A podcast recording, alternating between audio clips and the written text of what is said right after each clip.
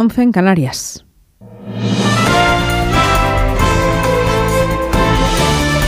Noticias en Onda Cero. Buenos días. El municipio Pontevedrés de Oya se tiñe hoy de luto por el asesinato a tiros de una mujer este sábado en las inmediaciones de un camping de la localidad, presuntamente a manos de su expareja, un guardia civil que horas después de los hechos se suicidó al verse acorralado por agentes del Instituto Armado en un monte próximo al lugar del crimen. Se han decretado tres días de luto oficial. A esta hora se celebra además un minuto de silencio frente al camping donde la víctima trabajaba en el servicio de limpieza. Onda Cero Pontevedra, Susana Pedreira. Vanessa Serén tenía 44 años, era natural de Lugo, residía en Oya desde hace dos meses después de abandonar el domicilio que compartía con su expareja y asesino en Aguarda. En Oya, donde hasta ahora se guarda un minuto de silencio, la víctima trabajaba en el camping Omuiño. Ayer, al terminar su jornada laboral, recibió varios disparos al salir. Cristina Correa es la alcaldesa en funciones de Oya. Un momento de silencio y también unas palabras para todos aquellos que nos quieran acompañar. Yo desde aquí también envío un abrazo a la familia, eh, nuestro más sincero apoyo. Estamos en su disposición. Su expareja era guardia civil, huyó tras el asesinato y acabó suicidándose de un disparo en un monte próximo tras ser localizado por los agentes que participaban en un amplio despliegue policial. De confirmarse esta nueva víctima por violencia machista, ascenderían a 21 las mujeres asesinadas en 2023 y 1.205 desde que se registran datos en 2003. Cita además en Barcelona, en Aleya, donde los Mossos investigan un tiroteo con un herido grave. Los presuntos autores de los hechos han huido. Onda Cero Barcelona, Monsevals. Los Mossos de Escuadra están buscando a los autores de un tiroteo que ha acabado con un hombre herido este sábado por la tarde en Aleya, en la provincia de Barcelona. Según fuentes policiales, los presuntos autores de los tiros han huido del lugar de los hechos, por lo cual se los está intentando localizar.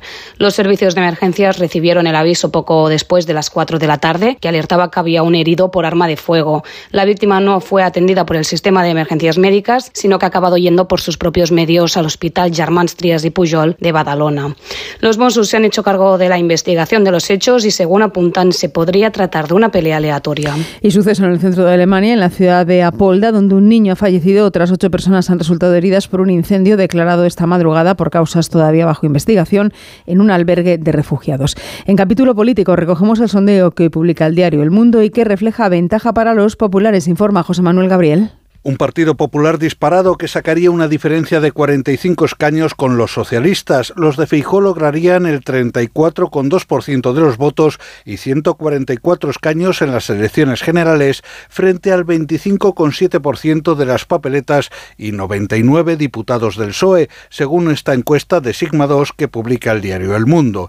Con estos resultados, el Partido Popular no obtendría la mayoría absoluta en el Congreso de los Diputados, salvo que sumara los 30 parlamentarios que obtendría Vox. El bloque de izquierdas, bajo el paraguas de Sumar de Yolanda Díaz, lograría 34 representantes. Esquerra Republicana de Cataluña obtendría 13 escaños, Junts per Cat 8, PNV 6 y Bildu 5. Acaba de hablar de la próxima cita electoral el ministro de Consumo y líder de Izquierda Unida en el marco de la reunión que se ha mantenido esta mañana la coordinadora federal del Partido de Madrid, donde ha informado de su decisión personal de no concurrir como candidato a las próximas elecciones. Garzón hace un llamamiento a la izquierda para concurrir juntos y recuperar la ilusión de sus votantes. Hacer un nuevo llamamiento a todas las fuerzas de izquierdas para que trabajemos juntas dentro del proyecto de Sumar. La magnitud de los retos que tenemos por delante, junto con el mensaje que se expresó en las urnas el pasado domingo, nos obligan a actuar de una manera audaz, creativa, responsable y generosa. No hay ni un minuto que perder. Todos nuestros esfuerzos deben encaminarse a ofrecer a la ciudadanía una opción electoral que ilusione y que sea un instrumento para mejorar la vida. Estamos además a la espera de escuchar a la secretaria general del PP, Cuca Gamarra, que en unos minutos va a atender a los medios de comunicación antes de reunirse con responsables de colegios electorales del Partido Popular Riojano. Desde el PP, su coordinador, Elías Bendodo, llama a acudir masivamente a votar el 23J para poder pasar página al sanchismo. A Sánchez solo le queda los sanchistas, no los socialistas. A Sánchez solo le quedan tres cosas. Los sanchistas, no los socialistas. El CIS trucado, el CIS trucado y la ideología populista impregnada de Podemos que es la que está aplicando ahora. Eso es lo que le queda. Por tanto, que llegue cuanto antes el próximo 23 de julio para que España pueda pasar página y podamos volver a ser el país que siempre fuimos. Deporte Raúl Granado. Noticia de última hora, Karim Benzema se marcha del Real Madrid. Fernando Burgos, buenos días. Hola, ¿qué tal? Buenos días. El Real Madrid y el futbolista francés han acordado poner fin a su brillante e inolvidable etapa como jugador de nuestro club. Reza ese comunicado oficial. Han sido 14 temporadas de blanco, ha conseguido 25 títulos, el actual balón de oro, quinto jugador en la historia del Real Madrid que más veces ha vestido su camiseta con 647 partidos, el segundo goleador histórico con 353 goles. Dice ese comunicado que la trayectoria de Karim Benzema en el Real Madrid ha sido un ejemplo de comportamiento y profesionalidad y ha representado los valores de nuestro club. Karim Benzema se ha ganado el derecho a decidir su futuro. El próximo martes 6 de junio a las 12 del mediodía en la ciudad Real Madrid en Valdebebas en una institucional de homenaje y despedida eh, a Karim Benzema con la presencia del presidente Florentino Pérez. Se marcha a la Liga de Arabia Saudí, donde está Cristiano y donde también esperan a Leo Messi. En un día en el que la Liga echa el cierre por decidir todavía la séptima plaza que da acceso a la Conference League y también una de las plazas del descenso. Día importante en el Gran Premio de España de Fórmula 1 se disputa en Montmeló a las 3 de la tarde. Arranca la carrera con Verstappen saliendo desde la primera posición, segundo Carlos Sainz y noveno Fernando Alonso. Y en tenis, Carlos Alcaraz se enfrentará al italiano Musetti desde las 2 y media de esta tarde buscando un puesto en cuartos de final de Roland Garros. Es todo, más noticias a la una mediodía en Canarias y en nuestra página web ondacero.es. Ahora se quedan en compañía de gente viajera con Carlas Este domingo, apasionante jornada final de la liga en Radio Estadio. ¿Qué equipo será el que ocupe la última plaza de descenso a Segunda División? ¿Y quién el que ocupe la plaza que te da el pasaporte para jugar en Europa? Una jornada de radio con hasta cinco partidos en la pelea por la permanencia y otros cinco para los que tienen opciones europeas. Enfrentamientos directos y partidos que pueden marcar el éxito o el fracaso de una temporada y que servirán de despedida para algunos de los mejores jugadores de los últimos años. Y como aperitivo, la narración del Gran Premio de España de Fórmula 1. Este domingo desde las 3 de la tarde decimos adiós a la liga en Radio Estadio con Edu García. Te mereces esta radio. Onda Cero, tu radio.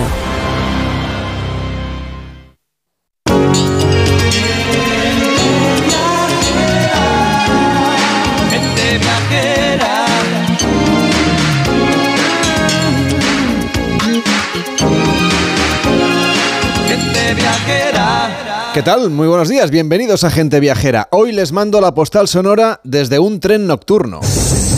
Mesdames et messieurs, bienvenue à bord du premier European Sleeper à destination de Amsterdam Central et Bruxelles Midi. Nous vous souhaitons un agréable voyage.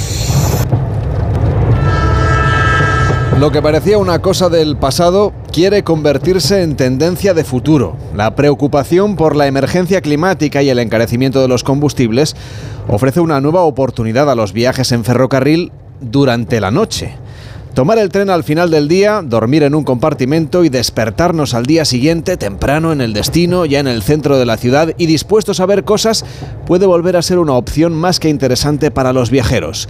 Estamos a bordo de un convoy de European Sleeper, la empresa europea que ha empezado a recuperar las rutas noctámbulas estrenando hace unos días la conexión entre Bruselas y Berlín, comparadas en diferentes ciudades neerlandesas como Rotterdam, Ámsterdam y también la flamenca Amberes.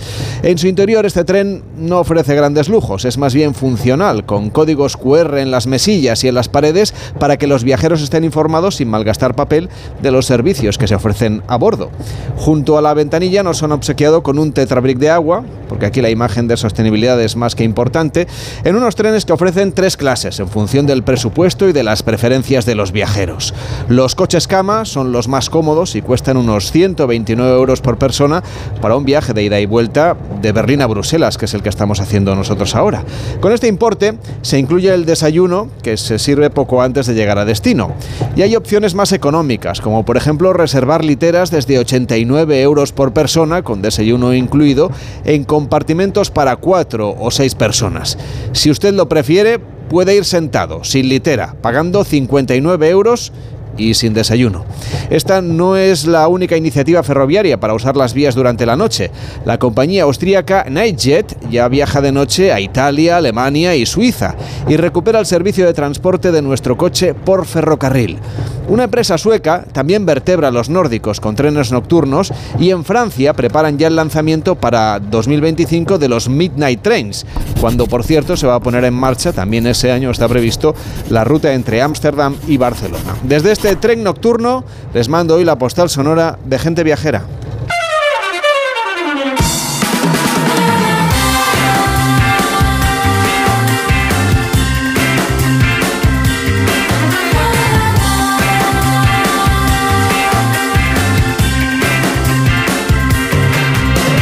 Gente Viajera, el programa de viajes de Onda Cero con Carlas Lamelo. A las, 12, a las 12 y 10, las 11 y 10 en Canarias, las 5 y 10 en nada más y nada menos que Tailandia, que es donde está Irene González. Hola Irene, ¿cómo estás? Buenos días. Eh, Saguati Torien desde Phuket para todos los oyentes. Muy buenas tardes para todos los oyentes y para todo el equipo.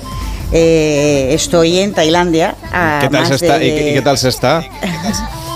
Pues bueno, mm, es que luego si me cogéis manía, pues tampoco lo quiero decir mucho, ¿no? Esto va solo para los oyentes, no Vale. vosotros no escuchéis nada. Estamos a 12.000 kilómetros de, de España y estamos en, en el país del loto, ¿no? De las flores, del incienso y de la armonía y se está muy bien. Me alegro mucho. Víctor Herranz, ¿cómo estás? Tú no estás tan bien como Irene, que está en Tailandia. Pues la verdad que me da mucha envidia la Melo. La verdad es que es un destino que, que es maravilloso, que se come bien, que la gente es súper encantadora. Qué envidia. Bueno, pues vamos a recorrer Tailandia, lo vamos a hacer con Irene González, que está allí ahora mismo en directo, como decíamos, a las 5 y 11 de la tarde para ti. Un país que además engancha mucho. Irene, ven con cuidado porque te queremos de regreso a casa. Bueno, yo te iba a hacer una propuesta, luego te la cuento porque nos quedan muchos días. Hombre, entonces, a, bueno, la- pues si no, no, ves, no, no, a tú- mí estas cosas no se me hacen. A mí la propuesta me la lanzas así, ahora, y lo- ya luego me cuentas el resto. Es que tú sí ves que esto, pues que yo me quedo y el sábado que viene o el domingo, pues seguimos, ¿no? Bueno, porque es que no solo engancha. Yo, Víctor lo ha dicho muy bien, yo digo que enamora. Eh, bueno, Tailandia tiene más de 500.000 kilómetros cuadrados y aquí viven aproximadamente unos 65 millones de ciudadanos, de los que el 95% son, son tailandeses. Aunque también hay muchos chinos, muchos indios, muchos malayos, muchos yemer y birmanos. Y casi todos practican la religión budista. Y este capital humano, la Melo, es el gran valor de Tailandia, ¿no? Desde que sales del aeropuerto de Bangkok hasta que llegas al centro de la capital, eh, es una lección de amabilidad, de calidez, eh, te hace sentir bien desde el primer momento, mm, te sientes acogido. Oye, ¿qué te ha parecido Bangkok? Pues mira, Bangkok te llama la atención. Yo, mm, todo el mundo tenemos un cliché, ¿no? Porque Bangkok tiene fama de caótica. Eh, y lo primero que llamó mi atención al salir del aeropuerto y a coger la carretera que te lleva a la ciudad es el inmenso bosque de altísimos edificios que hay. Eh, hay, mm, para que nos hagamos una idea, hay 12 edificios de más de 200 metros de altura, 93 edificios de más de 150 y 350 edificios de más de 100 metros. Es la quinta ciudad con más edificios de más de 100 metros del mundo. Está solo por detrás de Shanghai, de Nueva York, de Hong Kong y de Tokio. Y la verdad es que son rascacielos con una arquitectura muy original y un diseño espectacular. Te vuelves loco, ¿no? Mirando edificios por sus colores, por sus formas, su altura, con el puerto, sus eh, los diseños eh, son muy originales y espectaculares. Y fíjate que yo que soy muy de campo mm, me han encantado, me ha llamado mucho la atención y sobre todo cuando llega la noche y los iluminan. eh, bueno, pues son todo un espectáculo de color, ¿no? Es una explosión de luces que impactan y no sabes dónde fotografiar y dónde mirar. Mira, en Bangkok he dormido en la planta 58 del Hotel Lebua, que es el segundo edificio más alto de toda la ciudad, y ha sido una experiencia única, ¿no? Para que te, vamos, allá, ayer fue el cumpleaños de la reina y en su honor lanzaron fuegos artificial- artificiales y fue un paisaje espectacular porque se mezclaban con el río, con las barcazas iluminadas, los edificios encendidos. Bueno, mm, te puedo decir que fue uno de los paisajes urbanos más bonito que he visto jamás. Y, y todo a pie del río Chao Phraya. Aquí todo gira en torno a este río. Y los pequeños embarcaderos donde la vida es un hervidero, ahí conté unas barquitas pequeñas, grandes, con gente subiendo, bajando eh, eh, por el Chao Praya, navegan pequeños barquitos, todos con un encanto increíble, pero también, como te decía, enormes barcos que transportan todo tipo de mercancías. Y algo que me ha llamado mucho la atención es el tráfico, porque al principio asusta cuando, cuando ves tanto coche, ¿no? Y por supuesto coches mm, pues, de alta gama. Nadie toca el claxon, nadie se enfada, todo el mundo cede el paso, no hay un ruido y encima la Melo es un tráfico súper fluido. Habrás felicitado a su majestad de nuestra parte. Pues mira, mm, casi que no, porque aparte de los fuegos artificiales que eran muy bonitos, otra cosa es que no se permitía beber ni una cervecita en todo el día. Porque era el cumpleaños de la reina. Efectivamente. Vaya, un cumpleaños todo bien austero. con zumos. Todo Tailandia con zumito. Qué diferentes somos. Oye, oye eh, ya que hablabas de la bebida, háblanos de la comida, de la comida tailandesa. ¿Qué es lo que nos recomiendas? ¿Qué es lo que has probado? Pues bueno, la comida thai, thai es espectacular, no tiene nada que ver con otras comidas asiáticas. Mira, ayer cené en la planta 60 de- del hotel. Eh, bajo la cúpula dorada, que es, es, mm, es un diseño espectacular desde donde se ve, se veía todo Bangkok. Ah, en uno de los dos tiene, el hotel tiene cuatro restaurantes, ¿no? Pues dos tienen estrella Michelin. Y cenamos en uno de ellos y la experiencia muy recomendable. Desde esa altura, comerte unos langostinos con wasabi crujiente. Me hicimos una degustación, ¿no? Con pollo picante al estilo chonjón, una garra de langosta agria y caliente que era espectacular. O, el solomillo de ternera ah, wagyu, que estaba frito al wok y con foie gras, bueno, pues un placer de- del otro mundo, ¿no? Es, es espectacular, una comida muy rica. Y, pero también te digo que en Bangkok, sin ser estrella, eh, sin ir a un, a un sitio, una estrella Michelin, se come riquísimo y muy barato en la calle. Y en cualquier sitio donde tú veas que comen los locales, los tailandeses, ahí tienes que ir. Eh, porque tiene una gastronomía muy rica, muy variada, con mucha verdura, mucho pescado. Eh, te puedes comer en cualquier sitio pues unos huevos puta y unos rollitos frescos, un pollo cocinado de, de mil maneras, arroz, cerdo a la brasa con pimienta o unos espagueti con pescado a la brasa por unos 100 bahts. Y para que mm, los oyentes se hagan una idea, 100 bahts son más o menos unos 3 euros al cambio. Ah, pues o sea que fíjate la gama que tenemos para, para comer. Irene, vamos a comer la mar de bien, vamos a gastar poco y además vamos a ver muchas cosas porque eh, te voy a pedir que nos hagas una ruta por Bangkok para principiantes, porque hoy estamos haciendo Tailandia para principiantes aquí en Gente Viajera con Irene que está allí ahora mismo, aunque estás en Phuket, ya llegaremos, pero primero haznos una pequeña ruta por Bangkok. Pues mira, mm, como siempre sabes que recomiendo y tú opinas igual, lo primero que tenemos que hacer es perdernos por, por las calles de Bangkok, porque todo llama la atención. Entre estos edificios de tantos metros y que de este diseño hay casitas típicas tailandesas que son una gozada de colores pequeñas con flores. Eh, lo segundo que hay que hacer en Bangkok es eh, ir a Chinatown y a su calle principal, a Yaowarat Road. Es el epicentro pues de, de- de- de todo el barrio esta calle. Sobre Yaowarat y sus alrededores están todas las tiendas de recuerdos, de especialidades de la cocina tailandesa.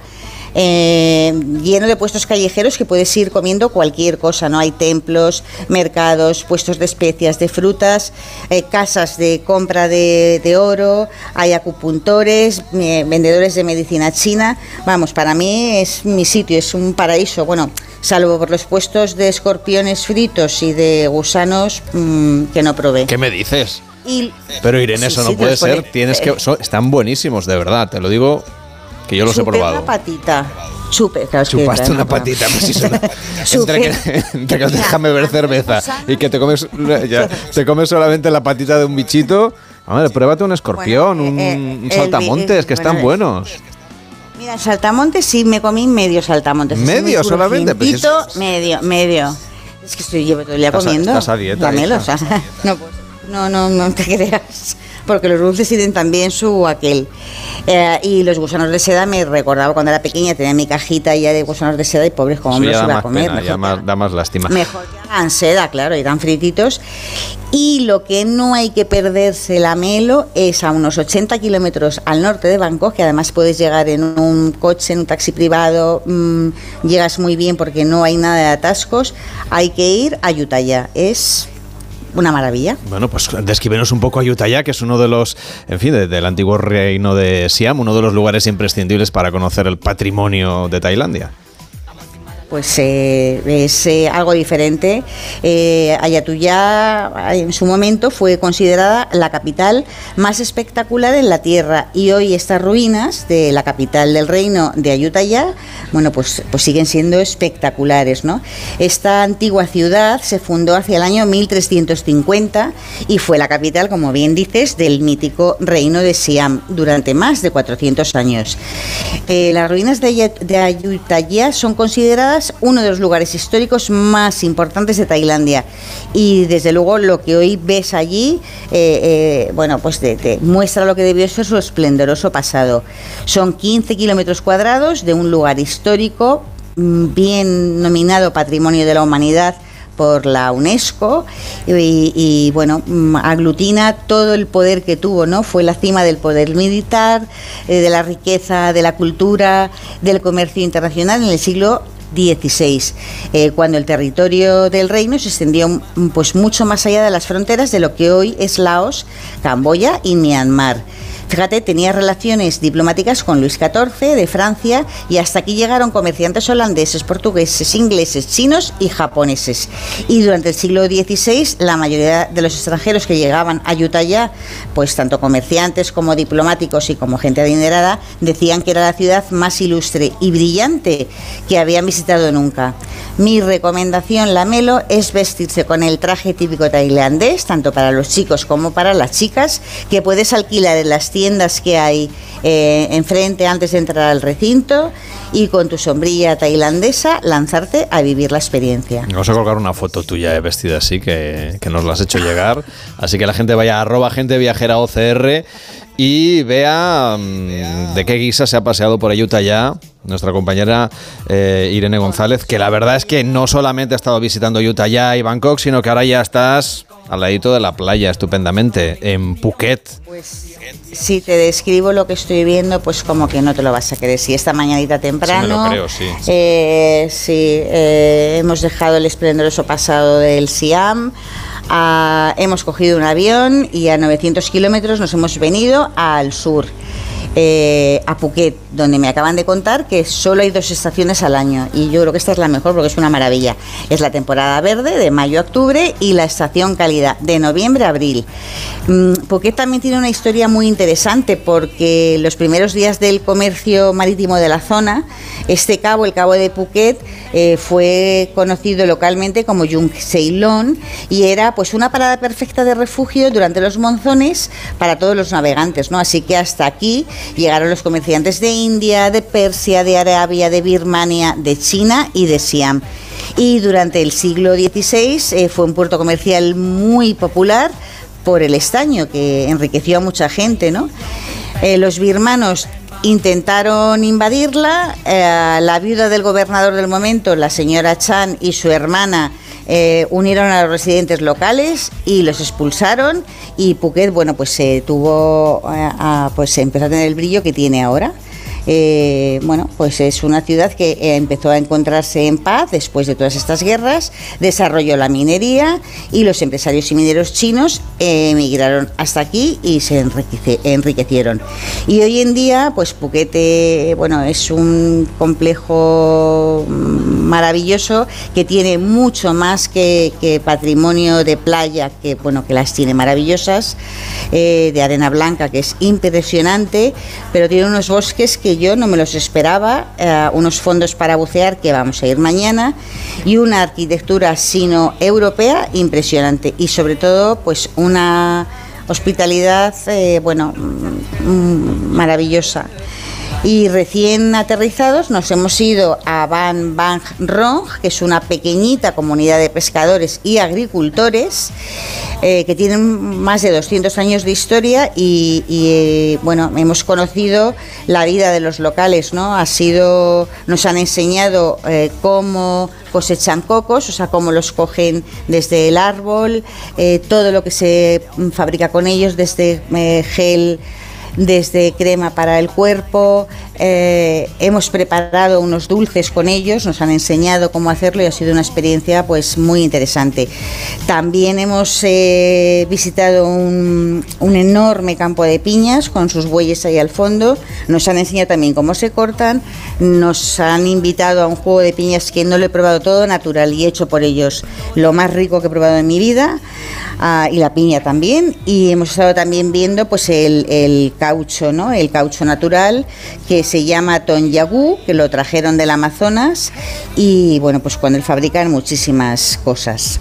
Pues Irene, pásatelo muy bien, que sé que tienes todavía mucho viaje por delante, ya nos contarás en directo desde Bangkok, desde Phuket, perdón, estás ahora a las 5 y 25, las 12 y 25 en la península, las 11 y 25 y en Baleares, claro, y las 11 y 25 en Canarias. Cuídate mucho y disfruta de ese viaje por Tailandia. Hasta la próxima. Hablamos, un abrazo. Chao, chao.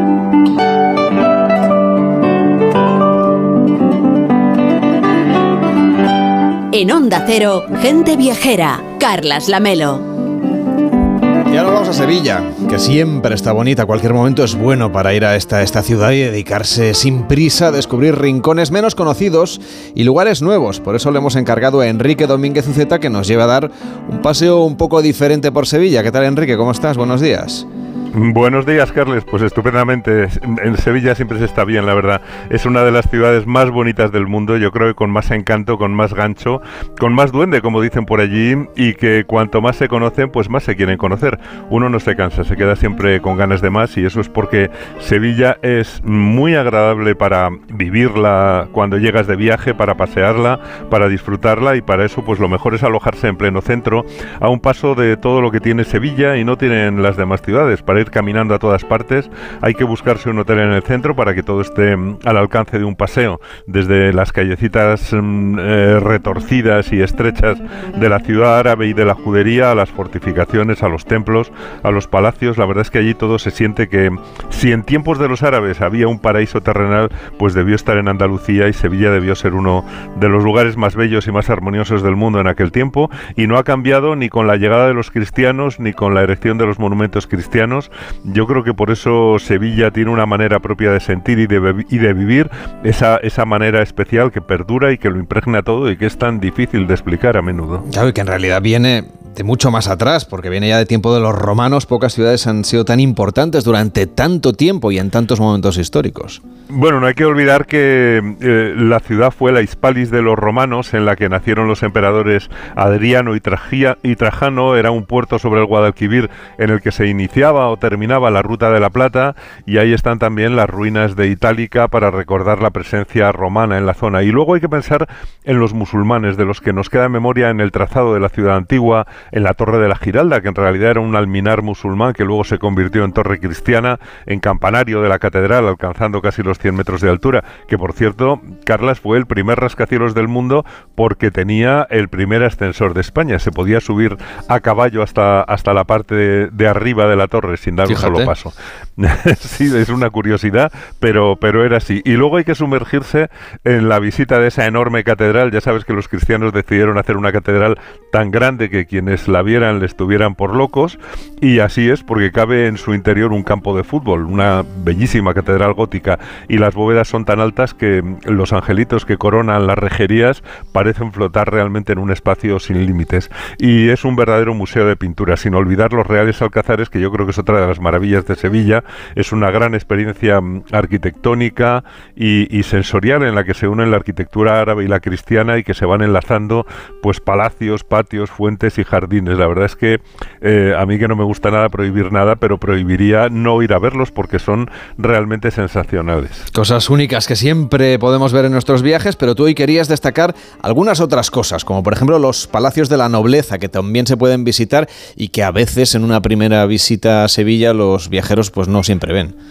Pues sí, efectivamente, llevas toda la razón. Viendo las otras maravillas, a veces se olvida uno de, buscar esos lugares en los que yo creo que se expresa todavía mejor lo que es la tradición de la manera de vivir tan especial de Sevilla. Eh, en esos palacios de la nobleza que se sentó en la ciudad después de la conquista por parte de Fernando III a mediados del siglo XIII y que fueron levantando palacios o reaprovechando casas eh, casi siempre en torno a un gran patio principal al que se iban sumando pues otros patios, otros pabellones, alas, dependencias, creando pues verdaderos maravillas eh, laberínticas de lujo y de calma donde cada patio es un jardín y cada estancia es un pequeño museo repleto de obras de arte porque Sevilla fue la capital artística del país durante muchos siglos y algunos de esos palacios se pueden visitar, cosa que recomiendo vivamente. Quizá el más espectacular es la Casa de Pilatos, la residencia de los duques de Medinaceli, que está considerada una de las casas más bellas ya no de España, sino del mundo, porque además guarda en el interior esculturas romanas, tiene espacios mudéjares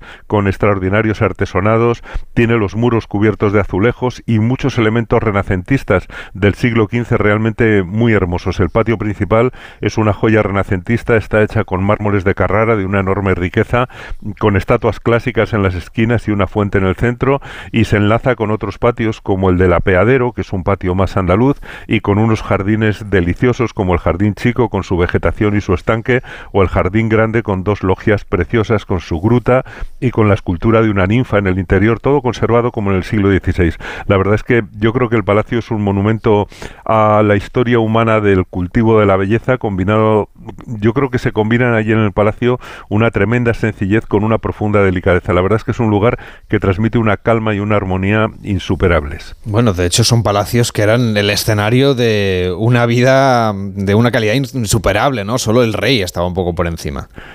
Bueno, pues sí, porque realmente estos nobles que participaron en la conquista de Andalucía y que recibieron grandes legados de, tierras y de privilegios, pues, pues se hicieron unos palacios verdaderamente maravillosos. En tamaño y en lujo quizá estaba por encima del rey, pero yo creo que en belleza y en sensualidad arquitectónica es difícil mejorar la casa de Pilatos. Los dueños fueron virreyes de Nápoles, tampoco era poca cosa, y lograron una mezcla única de, bueno, pues de los espacios de la Andalucía mudéjar y de la Italia renacentista. En la casa de Pilatos la verdad es que es un sitio en el que te gustaría quedarte a dormir o a vivir y, por eso creo que es una buena idea la de ir a Sevilla a todo lujo y alojarse en un palacio que responda a la misma mentalidad de aquellos que hicieron la casa de Pilatos. Yo he tenido la suerte de encontrar un sitio que responde a esa misma mentalidad, a esa misma concepción del lujo placentero y es un hotel que se acaba de inaugurar y que se llama Casa Palacio Don Ramón, cinco estrellas gran lujo y que ofrece una experiencia hotelera de gran calidad, sensorial y exclusiva y que está en pleno corazón de Sevilla. Lo primero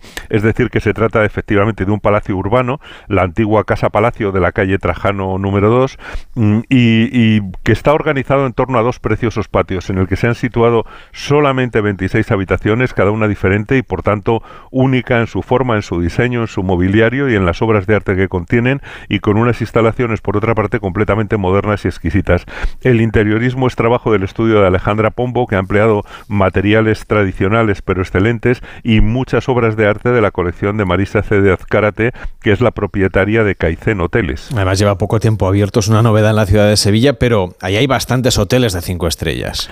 Pues sí, es cierto, lo abrieron el pasado mes de febrero. Me parece que hay más de 20 hoteles de cinco estrellas en Sevilla, que es algo de lo que a veces no somos muy conscientes, pero si te miras las valoraciones de los clientes, pues la verdad es que este Don Ramón ya es uno de los dos primeros y desde el punto de vista de la arquitectura yo creo que es el primero porque es una maravilla. Tiene acceso por un gran portón, guarda en su interior un magnífico restaurante abierto al público que se llama El Limón, eh, por el patio que tiene ese nombre y que está anejo al restaurante y si sigues hacia el interior del hotel pues encuentras las habitaciones en torno al patio principal, mm, que es como lo que contaba de la Casa Pilatos. Tiene sus arquerías de medio punto, mm, de inspiración renacentista, y ese patio privado con su fuente en el centro. Y las habitaciones también se dividen en tres grupos que yo creo que también caracterizan los principales palacios sevillanos, porque son las habitaciones árabes, las mozárabes y las Nuevo Mundo, según su estilo decorativo, y además tiene dos suites, eh, la Sevilla con sus elegantes azulejos y Don Ramón en la planta alta. Además tiene una piscina en temporada, ahora ya te puedes bañar en ella, eh, porque hay buenas temperaturas, aunque lo que es una maravilla son los desayunos a la carta en el patio del Limón con una selección de panes, de bollería, los mejores embutidos de ibéricos, zumos caseros, fruta y, platos calientes. Puedes pedir lo que quieras. Y tiene un restaurante estupendo también, como te decía antes, Carlas, El Limón, con la cocina del chef sevillano Carlos García, centrado en productos de proximidad, abierto a los huéspedes, pero también al público en general.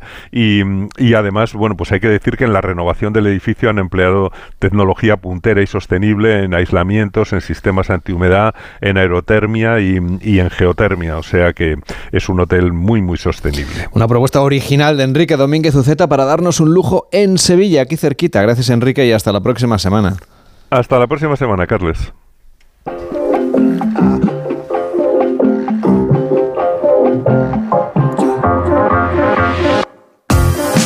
Ya saben los oyentes que tenemos un WhatsApp siempre disponible, es el 699-464666 para pedirnos destinos a la carta. 699-464666. Decís que se pueden solicitar destinos o viajes así que en principio no, no son normales, bueno, no son usuales. Entonces, bueno, yo mm, había visto en algún sitio de que me parece que en la bahía de Hudson, arriba en Canadá, pues hay un sitio donde se encuentran una vez al año los osos, blancos, marrones y negros. Y entonces me gustaría saber si hay algún viaje algún sitio, alguna, alguna empresa, alguna agencia, algo que sea divertido, que se pueda hacer este, este viaje porque tiene que ser una pasada. Ir a ver a los osos en su hábitat a los, y, a las tres, y, a las, y a las tres razas, ¿no? La blanca, la marrón y la negra. Pues hasta Canadá, que nos vamos, nada más y nada menos. Viajamos hasta allí para conocer este lugar que menciona nuestra oyente, un país en el que depende del mes en el que vayamos, no se nos puede olvidar meter en la maleta un buen abrigo, guantes, un gorro que nos proteja de las bajas temperaturas que allí se registran, no como las que está disfrutando ahora mismo en Madrid nuestra compañera Alejandra Carril. Hola Alejandra, ¿cómo estás? Buenos días. Hola Carles, buenos días. Es imposible hablar de Canadá y no mencionar sus paisajes naturales y los habitantes que hay por allí, ¿no? Sí, la naturaleza es una de las señas de identidad de este país, los grandes lagos, las montañas rocosas, para las que, ojo, tendríamos que sumar a nuestra maleta un buen calzado porque son escenarios en los que los viajeros podrán disfrutar del entorno natural y de la fauna que se encuentra en libertad. En ella destacan entre caribúes y ballenas los osos. Y no un solo tipo de osos, ¿no, Carles? Entre ellos podremos ver el oso polar, el oso negro, el oso grizzly, adentrarnos en su hábitat y conocer el país de una manera diferente porque hoy proponemos hacerlo a través de los lugares que habita esta fauna tan característica. Un viaje a Canadá que desde España nos puede preparar la agencia de viajes Redland Wales, que son los expertos que hemos encontrado para darle respuesta a esta oyente. Nos acompaña su fundador, que es Germán Zapata. ¿Cómo estás, Germán? Buenos días. Hola, ¿qué tal? Buenos días, Carlos. Lleváis una década organizando viajes a Canadá. Si quisiéramos hacer lo que la oyente nos pide para disfrutar de los osos, los polares y, y todos los demás, ¿cómo deberíamos hacerlo? Bueno, primero organizarlo con un poquito de tiempo, porque realmente Canadá es un país, bueno, es prácticamente tiene las dimensiones de media Europa y entonces tenemos que planificar correctamente dónde y cuándo tenemos que ir, porque en la oyente, entre otras cosas, hablaba de distintos tipos de, oso y, cada uno tiene una temporada distinta en cada uno de los sitios. Entonces, eh, por ejemplo, el mes de septiembre es un mes que podemos coincidir con los tres tipos de oso. A pesar de que de que durante el resto del año, por ejemplo, el oso grizzly solo sería del 15 de el 15 de agosto hasta el 15 de octubre. Solo tenemos esa franja de, dos meses para poder ver el oso grizzly. O sea que para que el oyente pueda disfrutar de los tres, que era lo que nos pedía, tendría que viajar en septiembre. O sea que tiene que ponerse a preparar el viaje ya, porque ya queda poco. ¿Y, cómo hacemos para acercarnos a los osos pero sin invadir su espacio? Bueno, cada, cada zona tiene su, diga, yo diría que su, su modo superandi. Entonces, y cada, por ejemplo, en la zona de, de Quebec, en la zona de Saguenay, que es donde conviven en la zona de San Lorenzo eh, las ballenas, y en el, y el Parque Nacional de Saguenay el oso negro. Entonces aquí el oso negro yo diría que está en, en un estado de semilibertad. Es decir, cuando nosotros vamos a ver el oso, eh, tenemos unas garitas donde se mantiene el silencio, eh, etcétera. Es una zona totalmente controlada y a una hora determinada, porque esta visita solo se hace eh, a primera hora de la tarde, es decir, no, no se puede ir a las 8 de la mañana o, o a las 8 de la noche, porque es una visita controlada. Y entonces hacemos coincidir, eh, digamos, la presencia del oso eh, a primera hora de la tarde. Ese sería el oso negro en la zona de, de Saguenay, en Quebec. ¿Y cómo fue tu Eh, primer encuentro con los osos cuando fuiste allí por primera vez hace más de 10 años? De ahí de 20 años. Bueno, en, en realidad fue en las montañas rocosas, que en las montañas rocosas sí que tenemos la oportunidad de ver el oso negro en libertad plena eh, en muchas ocasiones, ya sea en Yoho National Park, en Jasper National Park. Es decir, la presencia del oso negro es eh, manifiesta y prácticamente en todos los viajes te lo puedes encontrar. Entonces, eh, en realidad el oso negro es un, es un oso pacífico que va a su, a su rollo y bueno, lo único que tienes que hacer es mantener la distancia y, y no entorpecer, entorpecerlo, ¿no? Como cualquier otro, otro animal, ¿no? O sea que no son Entonces, agresivos. eh, no, no. Yo como mínimo todas las experiencias que hemos tenido, no solo nosotros directamente, ¿eh? sino con todos los clientes que hemos mandado, eh, todos, eh, o sea, nunca hemos tenido una situación, digamos, de, riesgo o agresividad. Obviamente, tenemos que mantener un, un respeto a, a su entorno, pero manteniendo ese respeto a su entorno no tenemos por qué otra cosa es el oso grizzly. El oso grizzly sí que es un oso, digamos, de mayores dimensiones y, y ya no solo no tenemos que mantener un respeto, sino yo diría que también una distancia de, de seguridad. Adem- además de osos, decía yo que además de osos hay otra mucha fauna que podemos descubrir en Canadá. Se pueden ver ballenas y orcas si nos acercamos a las zonas Sí, marítimas. sí, claro, eso, eso por supuesto. Eh, las ballenas, la ballena azul y las rocuales en, en la zona de Quebec y luego las orcas y las jorobadas en la zona de Vancouver, Vancouver, Victoria, Vancouver Island, etcétera. Déjame que explique más que nada por el audio de la señora, mm, para acabar con los osos. Venga. Luego tenemos la zona de Churchill, que vemos el oso polar. El oso polar en realidad se ve durante los seis meses de verano, pero en la mejor época es eh, octubre y noviembre. Es decir, es cuando más abunda el oso polar, en la zona de Churchill. Y entonces en Churchill coincidimos el oso polar con las belugas. Lo que pasa que las belugas en octubre y noviembre eh, hay pocas. No. Entonces, si queremos hacer coincidir las belugas y los osos, entonces tenemos que hacerlo, bueno, básicamente en verano. En el mes de agosto se pueden ver belugas y, y el oso polar relativamente fácilmente. O sea que el oyente va a tener que escoger qué tipo de animal prefiere ver para, a no ser que se vaya cuatro meses de viaje a Canadá. Bueno, es lo que te decía antes. eh, si vamos en el mes de septiembre, en el mes de septiembre podemos hacer coincidir los Los eh, tres osos. los tres tipos, los tres tipos de oso. Vale. Entonces, Pero si eh, quiere ver belugas tendrá que ir un poquito antes, ¿no? Sí, si quiere belugas, eh, bueno, entonces en el mes de septiembre, como ya no es temporada, tenemos que buscar empresas, te hacen el, te hacen el viaje en privado y entonces también las encuentras, pero es mucho más difícil. Ya no tienes la- el avistamiento garantizado. En el mes de agosto tienes el avista- avistamiento garantizado, mientras que en el mes de septiembre ya no lo tienes garantizado. Esa es la diferencia. Por cierto, además de naturaleza, también hay ciudades muy bonitas que conocer en Canadá. ¿Qué recomendación nos haría para complementar toda esta parte de naturaleza con algo de patrimonio urbano?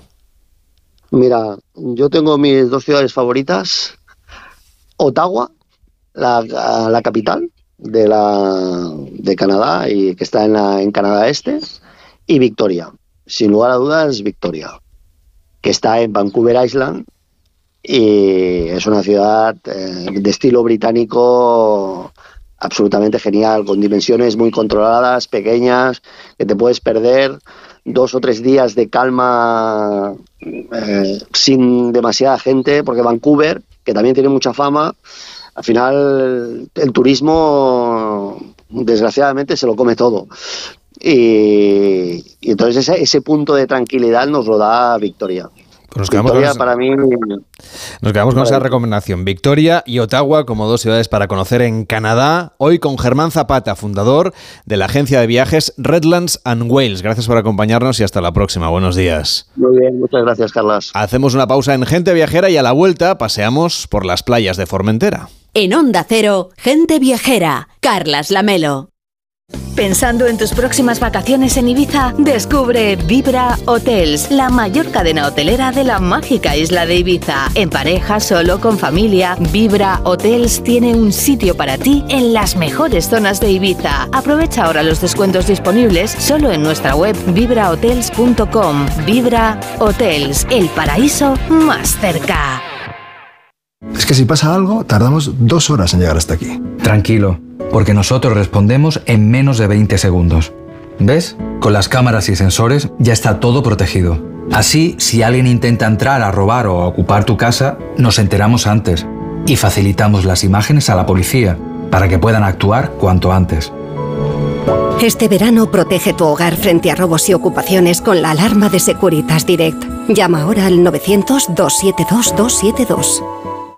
Conoce el Corpus de la Gartera, patrimonio cultural que aúna la tradición artesanal de sus bordados con la devoción religiosa. La Gartera vive una transformación inigualable y diferente a cualquier otro lugar. El arte efímero convierte los espacios públicos en calles ornamentadas y altares instalados en el recorrido procesional. 11 de junio, Corpus en la Gartera.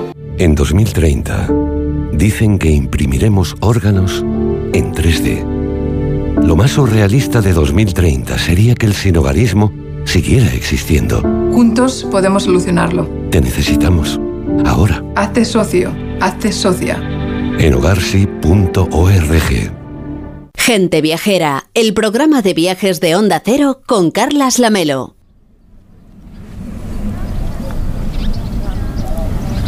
Aunque escuchemos aquí unos pájaros, no estamos en medio del bosque. En realidad estamos en Calasaona, en Formentera, con Carlos Bernús, que es el gerente del Patronato de Turismo de Formentera. ¿Cómo estás? Buenos días. Hola, buenos días. Es una postal sonora esta muy diferente, Carlos, porque aunque estamos en la playa, todavía no, no estamos lo suficientemente cerca de la orilla como para escuchar el mar y sin embargo escuchamos muchos pájaros. Sí, es la, uno de los encantos que tiene Formentera, que realmente hay un silencio que, bueno, que te rodea y la verdad es que hace que disfrutes mucho de la naturaleza, estos pajaritos que oímos, pero que además por eso fomentamos mucho que la gente utilice vehículos eléctricos cuando nos visita, porque realmente no solo no emiten eh, dióxido de carbono, sino que además nos permite esto, empa, eh, empaparnos ¿no? de lo que nos rodea, los pájaros y los diferentes sonidos de la naturaleza. Estamos en una zona donde el verde llega casi, casi, casi al azul del mar. Es decir, que la vegetación cubre prácticamente toda la parte de superficie, menos el arenal, de esta playa que está custodiada por un par de acantilados en esta bahía pequeñita que acoge Calasaona. Así es, vegetación mediterránea, pinos, sabinas, eh, que, que, están verdes después del invierno ¿no? y que contrastan con este blanco de la arena fina. Para aquellos que no conozcan Formentera, se caracteriza por uh, playas de arena muy fina y blanca y unos azules turquesas imposibles. ¿no? Te voy a pedir, Carlos, que sigamos caminando, si te parece, por este, por este caminito de madera que está aquí construido para llegar al arenal, a la playa. Espero que no te importe llenarte los zapatos hoy de arena, camino del mar. Para nada, es parte, parte de nuestro trabajo, claro que sí. Bueno, eh, queremos acercarnos hasta, hasta la orilla porque hay una cosa muy importante en las Islas Baleares, en concreto en Formentera, que es la posidonia. Es lo que permite que ese azul que vemos pues, tenga esos colores oscilantes, vaya cambiando de tonalidades, pero sobre todo es importante desde un punto de vista natural, porque permite pues, que el ecosistema marino se mantenga y además juega un papel fundamental contra el calentamiento global. Así es, eh, la mal llamada alga cuando llega a nuestras costas es Posidonia oceánica, que es una planta con su flor, su tallo, raíces eh, subacuática, que la máxima concentración del mundo la tenemos eh, la suerte de que esté en Baleares y en concreto delante de la costa de Formentera, es patrimonio de la UNESCO, de la humanidad desde 1999 y esta planta es tan importante para nosotros porque como dato curioso, ¿no? un metro cuadrado de esta pradera de Posidonia eh, oxigena cinco veces más que un metro cuadrado de la selva amazónica, que siempre llamamos el pulmón del mundo. Pues resulta que lo tenemos aquí en el Mediterráneo Mediterráneo y como oxigena tanto, tanto, tanto, tenemos una visibilidad única en el mundo bajo el mar de hasta 50 metros, lo cual es ideal para cualquier práctica de submarinismo, incluso snorkel o deportes acuáticos. Ya hemos visto que hay mucha gente que está aquí varada con sus embarcaciones y que sale a darse un chapuzón con las gafas, con el tubo para ver esos fondos marinos, porque pueden ver cosas maravillosas incluso si uno no lleva, en este caso, la bombona de oxígeno. Correcto, yo no practico submarinismo, pero sí snorkeling y tienes una visibilidad, como decía, hasta 50 metros en cualquier dirección que mires, lo cual te da unas sensaciones y unas experiencias muy vivas porque tienes pues muchas eh, fauna y flora subacuática y hace un poquito, son sensaciones a veces que parece que te estés bañando en un acuario, de lo transparente que es y que tienes muchas peces y algas y bueno, más bien posidonia debajo del mar y que puedes distraerte visitando todo esto sin grandes equipaciones, simplemente cogiendo las gafas, el tubo y desde la costa pues eh, nadar unos metros y ya estás ahí. Esta arena que estamos pisando ahora mismo es extremadamente blanca. ¿Por qué es tan blanca la arena de Formentera? Que yo creo que es uno de los elementos diferenciales de esta isla. Bien, es que la arena está formada por microtrocitos, ¿no? O sea, fragmentos de conchas, de moluscos, incluso algún trocito se ve naranja, sobre todo más bien en la costa, que son pequeños trocitos de coral. Y entonces, quieras que no, si analizamos, cogemos un puñado de arena, ves son muchos trocitos muy pequeñitos y esto hace que tengamos esta arena tan bonita y que realmente muchas veces asociamos a destinos que están a 12 y 14 horas de vuelo, pues resulta que en España tenemos un destino con esta naturaleza tan, tan, tan protegida. Es mucho más sostenible venir hasta aquí, ¿no? Porque además, para venir a la isla solo podemos hacerlo en barco, podemos venir desde la vecina Ibiza, desde varios puntos de la isla salen esos barcos que llegan aquí, los más rápidos en 30 minutos, y también desde el puerto de Denia desde hace unos años, ¿no? Sí, tenemos conexión directa con la península para aquellos que quieran viajar en coche. La verdad es que solo son dos horas desde Denia hasta Formentera, hay un par de frecuencias eh, diarias, sobre todo en temporada alta, y como bien la isla de Formentera sigue siendo solo accesible por mar. Para aquellos que no quieran venir con su coche, pueden viajar en avión hasta la vecina isla de Ibiza y luego coger este trayecto de media hora que comentabas en ferry, que es necesaria, yo creo, para ir poco a poco dejando el estrés, el ritmo del día a día detrás y que ya vas mentalizándote a lo que te vas a encontrar aquí en Formentera, que es paz, este silencio que nos rodea, porque aunque parezca que estamos en el estudio, seguimos andando por la playa y la isla un poquito es lo que tiene. Más de 300 días de, de sol al año, mucha luz, unos colores muy vivos que han atraído fotógrafos, artistas y pintores en las últimas décadas y que hace que, bueno, sigamos teniendo más de un 80% de la gente que nos visita eh, son repetidores, ¿no? Son altísimo nivel de fidelización de los turistas. Y los formenterenses tienen una relación muy especial con el mar. Aquí vemos en uno de los lados de los acantilados que, que de alguna manera abrazan esta playa, que hoy nos acoge esta cala Saona en la isla de Formentera, vemos unos pequeños varaderos donde hay unas embarcaciones pequeñas de madera que sirven para salir a pasear, no sé si a pescar también. ¿Os gusta a vosotros lanzaros al mar siempre que podéis? Sí, totalmente. Somos un pueblo de mar y esto se nota en estas estructuras que comentas que son eh, bien de interés cultural porque son pequeños parkings para aquellos que asocian Varadero solo a una zona de Cuba. Es el nombre que recibe estas casetas en las que guardas el yaut o embarcación balear de madera que tradicional con la que salimos a pescar y mínimo una o dos personas por familia local siguen practicando este tipo de tradiciones y costumbres porque es que estamos muy acostumbrados a salir a pescar y que todo sea pues producto fresco, kilómetro cero. Recordar que no hay fast foods en la isla, que es una cosa que, se, que es una casualidad, sino que es un reflejo de cómo apostamos cada vez más por el kilómetro cero. Todo lo contrario, la idea del slow food, ¿no? de la comida lenta, uh -huh. de los productos tradicionales de Formentera. Seguramente conocemos mucho más en la península la gastronomía y los productos de las islas más grandes, de Menorca, de Mallorca, de Ibiza, ¿Qué es lo tradicional de la gastronomía formenterense? Pues un plato así que os podría recomendar con el que encontraréis en diferentes restaurantes sería pues quizá la ensalada payesa, que tiene diferentes productos que son los típicos que encuentras en la huerta eh, balear y en concreto la de Formentera, como los pimientos, la cebolla, el peix sec, que es el pescado que se seca y se encurte eh, justo donde estamos ahora, al, lado del mar, con esta brisa marina y ese salitre que lleva, pues lo va encurtiendo y así lo como un poco como el bacalao que conocemos todos, pues nos permite usarlo durante todo el año. Y además de esto, pues Formentera, eh, como digo, apostamos mucho cada vez más por la recuperación del campo, con la cooperativa del campo, para recuperar pues, cereales autóctonos y propios de la isla, como puede ser la xeixa, que ahora ya se hace harina, y con esta harina se hace pan de Formentera, ya que es un cereal que había casi desaparecido de las pitiusas, Ibiza y Formentera, y que hemos recuperado. Y estamos haciendo lo mismo con animales y con eh, cereales y vegetales que cada vez más se produzcan en la isla, porque la idea es llegar en algún momento a que todos los negocios de la isla eh, tiren de la huerta local. Estamos a punto de llegar ya al mar, ¿eh? estamos muy muy cerquita, apenas dos o tres metros, creo que ya se empieza a escuchar cómo rompen las olas, olas muy muy pequeñitas, estamos hablando de una profundidad mm, bajísima en esta cala saona en la que estamos, y vemos estos restos de la Posidonia, y creo que aunque ya hemos explicado su importancia, conviene recordarle a la gente viajera que aunque a lo mejor no es el agua como la de una piscina, que es estos restos que vemos aquí, ¿no? esta Posidonia muerta, ha jugado un papel fundamental desde un punto de vista de naturaleza y por lo tanto eh, tenemos que valorar que esté, aunque sea en esta esquina, por ejemplo, en el centro está más despejado, pero aquí justo junto a las rocas hay mucha más posidonia eh, almacenada y es lógico porque van rompiendo contra las rocas las, las olas. O sea que aunque veamos la playa que algunos dirían que no está limpia o que está sucia, en realidad no es suciedad, esto es naturaleza, ¿no? Es posidonia. Correcto, esto es la naturaleza sabia que se dice, ¿no? Eh, realmente la posidonia cuando está viva emite tanto oxígeno como decíamos, es el hábitat para más de 200, 300 tipos de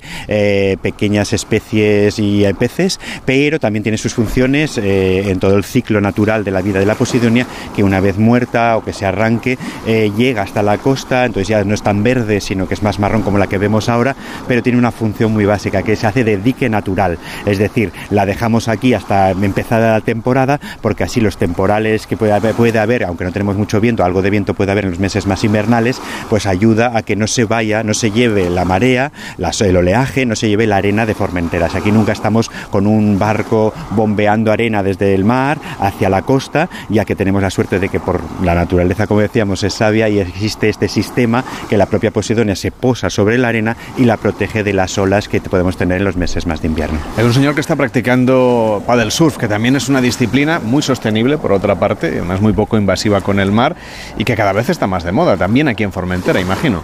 Sí, sí, sí, eh, tanto paddle surf como cualquier actividad acuática es muy recomendable por esta visibilidad que decíamos, con lo que todo el momento vemos el fondo del mar, porque no llega a los 50 metros de visibilidad que tenemos, a no ser que entremos ya muy eh, mal adentro. Y la verdad es que sí, que es una disciplina que cada vez ha ido cogiendo más adeptos. También se practica kitesurf y otro tipo de disciplinas como windsurf, optimist, catamaran, etcétera. Todo ello recomendable, pues visitar alguno de los centros náuticos de la isla. Hay un lago que es la Stein Space, que está en la zona del puerto, el puerto de la Sabina, ese único punto de entrada y salida a la isla que comentábamos, donde está la escuela de, vela o centro náutico de Formentera, donde podríamos disfrutar cualquiera de estas actividades. Y me queda una actividad que me gustaría recordar a la gente viajera cuando venga aquí, que es la observación de las estrellas, porque Formentera, por esa vinculación con la naturaleza tan fuerte que tiene, disfruta de muy poca contaminación lumínica, por tanto de unos cielos muy despejados. Cuando no hay nubes, hoy hay un poco de nubes, pero cuando no hay nubes por la noche podemos observar aquí varias, eh, varios elementos estelares.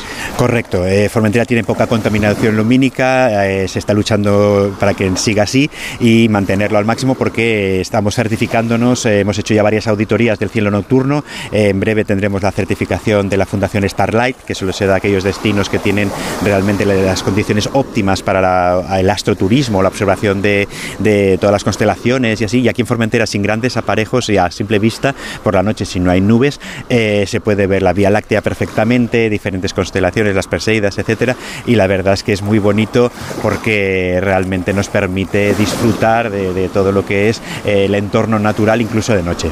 Solo nos falta, Carlos, bañarnos, pero eso lo vamos a dejar para otra ocasión. Carlos Barnús, gerente del Patronato de Turismo de Formentera, gracias por acercarnos a lo que nos espera en esta isla y por pasear con nosotros por esta playa, por esta cala, esta cala saona de la isla de Formentera. Hasta la próxima, buenos días. Muchas gracias, buenos días.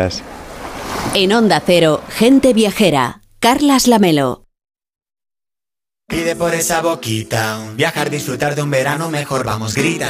Que lo que se da no se quita. Reserva las últimas plazas para junio con Fastpack. Canarias y Baleares desde 635 euros y Caribe desde 799. Con niños gratis, salidas locales y más ventajas. Consulta condiciones. Pídele más al verano con viajes el corte inglés y tour mundial.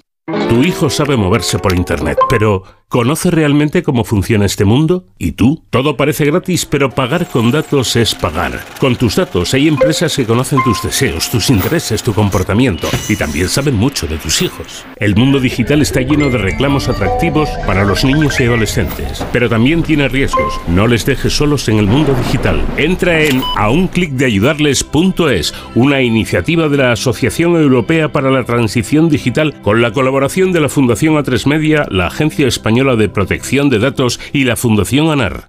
Pensando en tus próximas vacaciones en Ibiza, descubre Vibra Hotels, la mayor cadena hotelera de la mágica isla de Ibiza. En pareja, solo, con familia, Vibra Hotels tiene un sitio para ti en las mejores zonas de Ibiza. Aprovecha ahora los descuentos disponibles solo en nuestra web vibrahotels.com. Vibra Hotels, el paraíso más cerca.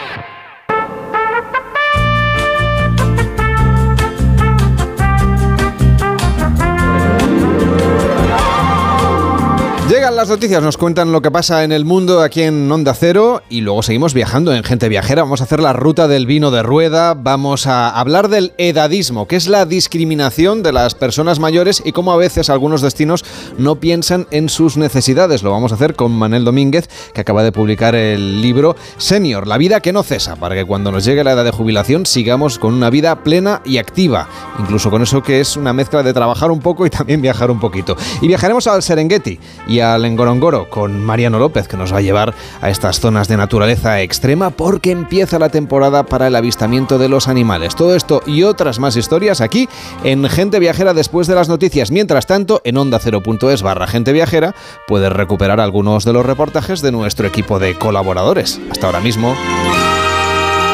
Carlas Lamelo, Gente Viajera.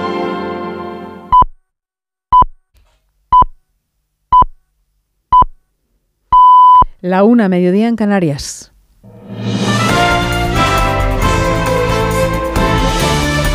Noticias en Onda Cero.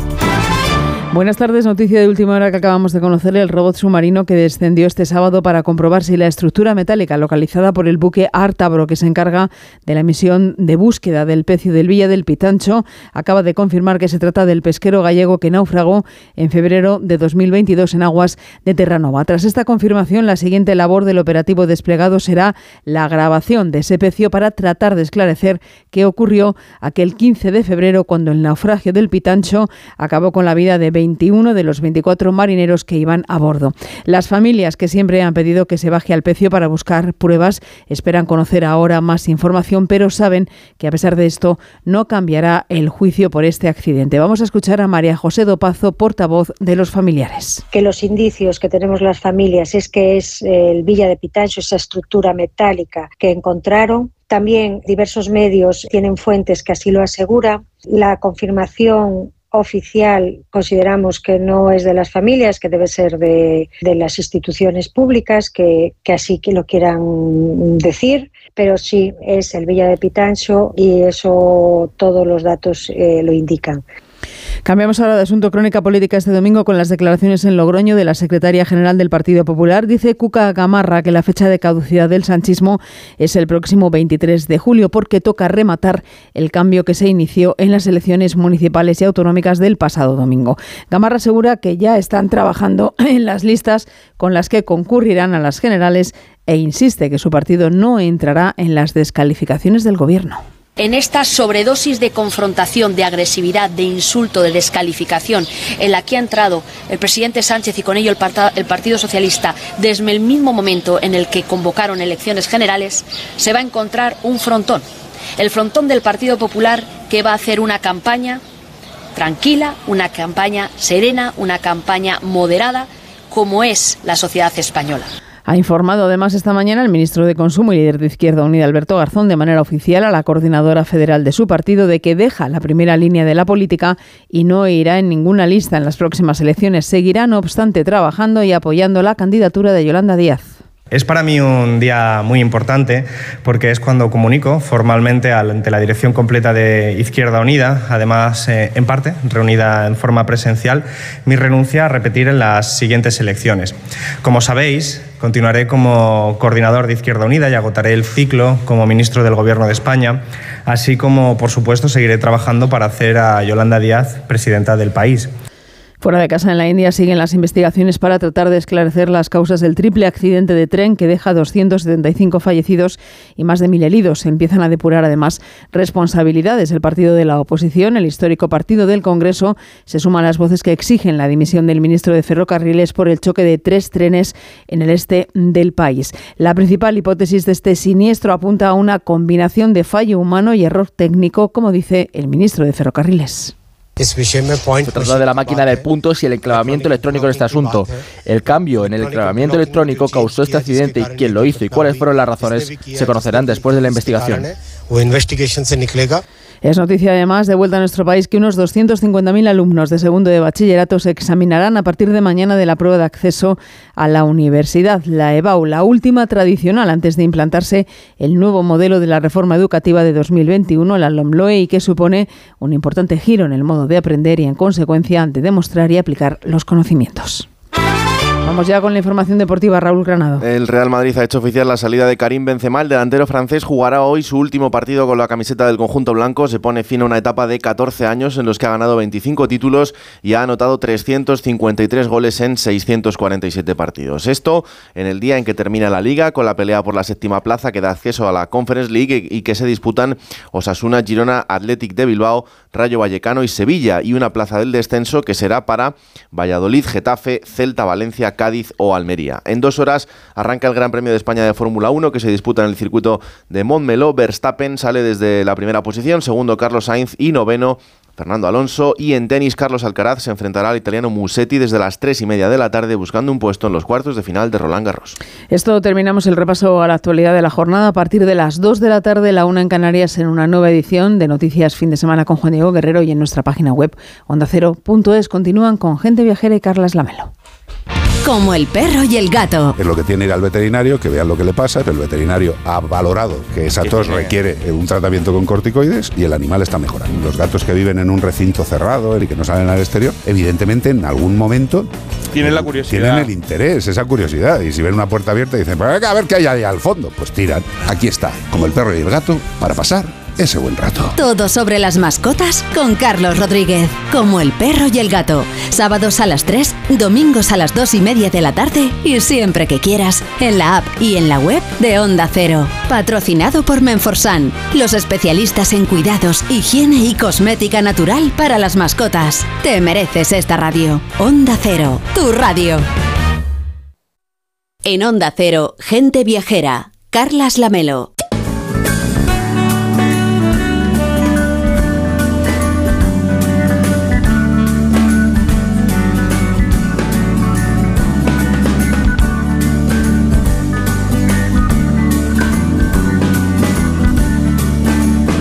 La 1 y 6, las 12 y 6 en Canarias, les vamos a hablar ahora de la ruta del vino de Rueda, que se encuentra en una región vinícola repleta de historia, de innovación, de autenticidad, siglos de cuidado de la vid, de elaboración de vinos que le han otorgado a esta tierra el carácter único que impregna ese ADN de sus pueblos, de sus gentes. ¿Cómo es a día de hoy, Víctor, la ruta del vino aquí en Rueda? Pues sin duda, Lamelo, un lugar para vivir y disfrutar de este territorio en toda su esencia, porque es que no hay nada más bonito que nos acerque a la tierra que sus cosechas, sus productos, sus gentes, esos regalos que nos da la naturaleza y bueno, pues el vino juega un papel trascendental porque desde hace siglos pues ha formado parte de nuestra cultura, de nuestra forma de vivir la vida sorbos, con cariño, degustando y disfrutando de esos pequeños placeres en lugares únicos alrededor de una buena mesa y en compañía. Y aquí pues esa manera de ser se siente y se vive. Esa ruta del vino de rueda es la cuna del verdejo desde tiempos inmemoriales. ¿Cómo son estos vinos de rueda? Bueno, pues son unos vinos blancos únicos, históricos, vanguardistas, fresquitos, que como decíamos antes, pues eh, creen es una variedad autóctona que internacionalmente conocida y que bueno, pues que ha tejido ese ADN de sus gentes generación tras generación. Bueno, y esta tierra castellana que conoces bien porque es eh, en parte tu tierra, cuéntanos un poco cómo es. Bueno, pues es una tierra de película, hospitalaria, orgullosa, de esos paisajes infinitos que en los días claros, bueno, pues el horizonte parece que no, que no tiene fin, de noches estrelladas, de verdes riberas que tejen pues un ancho territorio de cereales y de vides y un destino pues repleto de, de casonas solariegas, de templos, de palacios, de castillos, de contrastes, de mil tonalidades que podemos apreciar en el paso también de las estaciones, en el cambio de los colores del paisaje, en la gastronomía, que acompaña un clima cambiante y donde los platos de cuchara y de carne pues se riegan con buenos caldos. Cristina Solís, representante de la Ruta del Vino, ¿cómo está? Buenos días. ¿Qué tal? Muy buenos días. Enclavada en pleno corazón de Castilla y León, la ruta del vino de ruedas se extiende a lo largo de las provincias de Valladolid, de Segovia, de Ávila. Háblenos de esta zona, de esta zona de España que conviene ir a visitar de vez en cuando. Bueno, pues os puedo contar que es una zona con muchísima riqueza patrimonial, histórica, cultural, con una rica gastronomía y con unos vinos pues que eh, yo creo que son conocidos eh, en toda España. Entonces hay un poquito de nosotros en, muchas copas de, de toda España. Cristina, ¿y esos paisajes infinitos de los que hablábamos, de qué manera perfilan y dan cobijo a esas maravillosas bodegas? Pues lo que tenemos en, nuestro territorio es, eh, por supuesto, el viñedo, que es un poco el protagonista de nuestros campos, pero convive perfectamente con, el cereal. Ahora mismo tenemos el paisaje vestido de verde, eh, acompañado por colinas, con pinar, eh, hay, mucho pino y algo también de almendro, de, olivar, que también es, no es muy típico, pero sí que les hay singulares y muy históricos. Entonces tenemos un paisaje pintado con, con mucha agricultura, porque ha sido durante la historia una parte muy importante de nuestra economía y continúa pintando nuestros paisajes con, con un colorido con mucha identidad. ¿Y qué experiencias le propone a la gente viajera para vivir en la ruta del vino de rueda? Bueno, la verdad es que hay muchísima variedad. En los últimos años encontramos un desarrollo de la actividad enoturística tremenda, desde las visitas al viñedo a pie de viña para conocer cómo se trabaja y cómo, cómo se, cultiva la vid de verdejo, pasando por, por las bodegas y conociendo un poco la elaboración de los vinos, la parte más innovadora, más vanguardista, con tecnología, con, viticultura de última generación, eh, y nos vamos de ahí a las bodegas subterráneas que, que copan todo nuestro subsuelo. Encontramos cientos de bodegas subterráneas en todos nuestros pueblos y hoy en día se ha convertido en una experiencia en sí misma porque se puede comer el bajo tierra, se puede afinar quesos bajo tierra, se puede vivir una experiencia de cata bajo tierra, es, es una experiencia muy, muy bonita, ¿no? muy singular también. Y, de ahí pues pasamos a toda una experiencia gastronómica con nuestros quesos, con nuestra repostería, eh, bueno, pues un, desarrollo muy interesante para vivir un poco eh, en primera persona eh, todo eso que luego podemos comer en la mesa. ¿y cómo son las gentes que acompañan a esos viajeros a través de siglos de historia, de olivos, mm, de toda esa, aquella naturaleza maravillosa? Pues tengo que decir que en Castilla tenemos una idea un poco de, gente un poco más seria, más seca y nada que ver con ese concepto. Nuestra gente es gente muy hospitalaria. Eh, aquí el turismo se, se, vive y se integra completamente con la población y sí que notamos que la gente está muy orgullosa de, de su tierra y que son buenos embajadores de ella. Entonces son, eh, hay mucha hospitalidad. Víctor, haznos un recorrido por esta zona de España, en este recorrido que estamos haciendo por la ruta del vino de rueda. Hombre, pues lo que decíamos que el factor humano sin duda es el valor más importante que podemos o que pueden ofrecernos ¿no? estas gentes, la hospitalidad. Además es una tierra de, como decía, de bodegas subterráneas, de esas callecitas castellanas, de esos sitios de labranza, porque al final es que son bueno, pues un territorio con, muchos siglos de, historia, ¿no? un lugar además privilegiado para disfrutar de la naturaleza en estado puro a través de un montón de actividades medioambientales. Eh, toda la zona del Duero, que es una zona vinícola por excelencia, pues nos regala esos paisajes castellanos. Además es un sitio como que trabajan mucho por la sostenibilidad, por el medio ambiente, respetuoso con el entorno, hay zonas de especial protección para las aves, la verdad es que es un auténtico paraíso para hacerlo a caballo, en bicicleta, andando. Es un sitio maravilloso. Ya que hablábamos de esa ruta ecuestre, por ejemplo, ¿qué experiencias pueden vivir los viajeros? Cristina, si se acercan a esta zona de la ruta del vino de rueda y lo quieren hacer además montando un caballo. Mm, bueno, se puede recorrer toda la ruta del vino a caballo. Tenemos un parque natural, las reservas naturales de Castronuño, que se puede también conocer a caballo, pero tenemos una ruta específica que une tres municipios, Medina del Campo, La Seca y Rueda, eh, que son 42 kilómetros, eh, pensado para hacer eh, específicamente a caballo, disfrutar de un paseo entre viñedos, pinares y naturaleza, parar y hacer un picnic en el viñedo, en la siguiente parada poder conocer algo de patrimonio, monumentos big, de bien, de interés cultural, mm, en, el siguiente pueblo poder comer y, bueno, hacer un recorrido a lo mejor de un fin de semana, dos o tres días, en el que unamos naturaleza eh, con, esa experiencia a caballo y todo lo que tiene que ver un poco con el territorio. ¿Y si vamos en bicicleta? Bueno, en bicicleta hay cientos de recorridos, porque además de esa ruta ecuestre, que también es cicloturista, tenemos eh, unos 10, unos 10, 15 senderos homologados entre viñedos, entre pinares, en plena naturaleza bien descritos, bien definidos para que nadie se equivoque, que puedan hacerlo por libre o con guía medioambiental, que, pueda ir interpretando esa naturaleza que se va encontrando por el camino. Como nos decía, queremos conocer también a la gente que conforma esta ruta del vino de rueda. Está con nosotros Rubén Balbuena. ¿Qué tal? Muy buenos días. Ah, no, pues enseguida vamos a conectar eh, con él en cuanto podamos. Antes con Mariano de Juan de la bodega Castelo de Medina. ¿Cómo está? Muy buenos días pues parece que tampoco tenemos eh, ocasión de poderle saludar ahora. Como decíamos, Cristina, queremos conocer las experiencias de las personas que están íntimamente ligadas con las actividades que allí se realizan, porque lo que están ustedes estimulando desde la ruta del vino de rueda es que conozcamos el trabajo de las granjas, de las queserías, de los obradores, de la gente que se dedica al cultivo del cereal, es decir, que nos llevemos una visión lo más próxima posible al sector primario, sobre todo, ¿no? Claro, lo que encontramos detrás de cada experiencia son historias de personas, que quizás lo más bonito que, podemos mostrar, ¿no? Porque es gente que ha apostado por el, medio rural, es gente que ha apostado por volver al pueblo y que cree que, dentro de la agricultura, de la viticultura, o en el caso de los quesos como Rubén, eh, hay una apuesta de futuro. Entonces, eh, conocer esas historias y, saber el por qué deciden venir al pueblo y poner en marcha proyectos innovadores, que a lo mejor eh, teníamos una idea un poco más tradicional, un concepto un poco más de, que también lo hay, ¿eh? de, traspaso de generación en generación, y nos encontramos de repente proyectos como el de Rubén, una persona que ha recorrido medio mundo y que decide romper con todo lo que tiene y volver a un pueblo de 20 habitantes para poner en marcha su propio proyecto, que es una quesería que, que bueno, los podría contar mejor, pero que además de una quesería se convierte en una revolución en el mundo del queso, porque decide diferentes, eh, consigue enamorar a,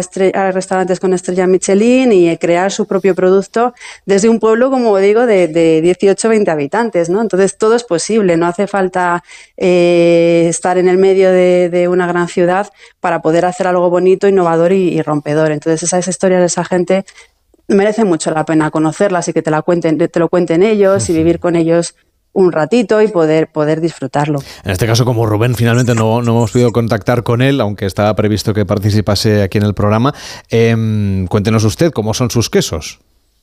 Bueno, mm, Rubén ha, trabajado quesos de todo tipo. Él cuando dejó era eh, emisario de, de, la ONU, estuvo viviendo en diferentes lugares del mundo y cuando eh, decidió volver al pueblo. Antes de, comenzar con su proyecto estuvo un tiempo en, Francia y allí aprendió de queseros franceses eh, elaboraciones eh, de pasta fresca, bueno, algo un poco diferente a los quesos castellanos. Y a raíz de ahí ha tenido una evolución de, varios años, de, 15, 20 años, en los que ha ido probando y, ha ido experimentando hasta encontrarnos con quesos, queso azul. Bueno, ayer probábamos en una de las catas singulares que arrancamos nuestro ciclo de catas sus quesos, probamos quesos de, ceniza alimentaria, quesos azules, quesos eh, de pimentón, eh, que se alejan un poco de los quesos castellanos más, más conocidos o más habituales, que también les tenemos y, y, de muy buena calidad. Pues finalmente hemos conseguido contactar con Rubén Balbuena de la granja Cantagrullas. ¿Cómo está? Buenos días. Buenos días, disculpadme porque en el medio rural a veces la cobertura nos juega una mala pasada. Lo sabemos, lo sabemos. No pasa nada porque Cristina ha hecho una enorme defensa de su quesería, de, sus, de esas catas que han hecho recientemente. Acaban de abrir la temporada de, de catas, se pueden saborear los quesos y los vinos y nos hablaba de unos quesos hechos con ceniza. ¿Cuál es el secreto de estos quesos? Sí, sí. Pues la ceniza ha sido tradicionalmente utilizada en países como Francia, Alemania, Austria para iniciar el proceso de afinado de los quesos. Se ha eh, utilizado para secar las superficies de, las piezas, facilitando que pues, las levaduras, los mohos y los demás microorganismos que van a participar en este proceso de maduración de los quesos pudiesen implantarse con facilidad. Y esa ha sido la, razón del, uso tradicional de la ceniza, principalmente en los quesos de pequeño formato, en, los quesos de coagulación ácida. Usted ha sido un gran viajero, nos ha contado Cristina que ha recorrido varios países del mundo, hasta luego volver de nuevo a este pequeño municipio para hacer quesos. ¿Cómo ha sido todo este periplo hasta aquí?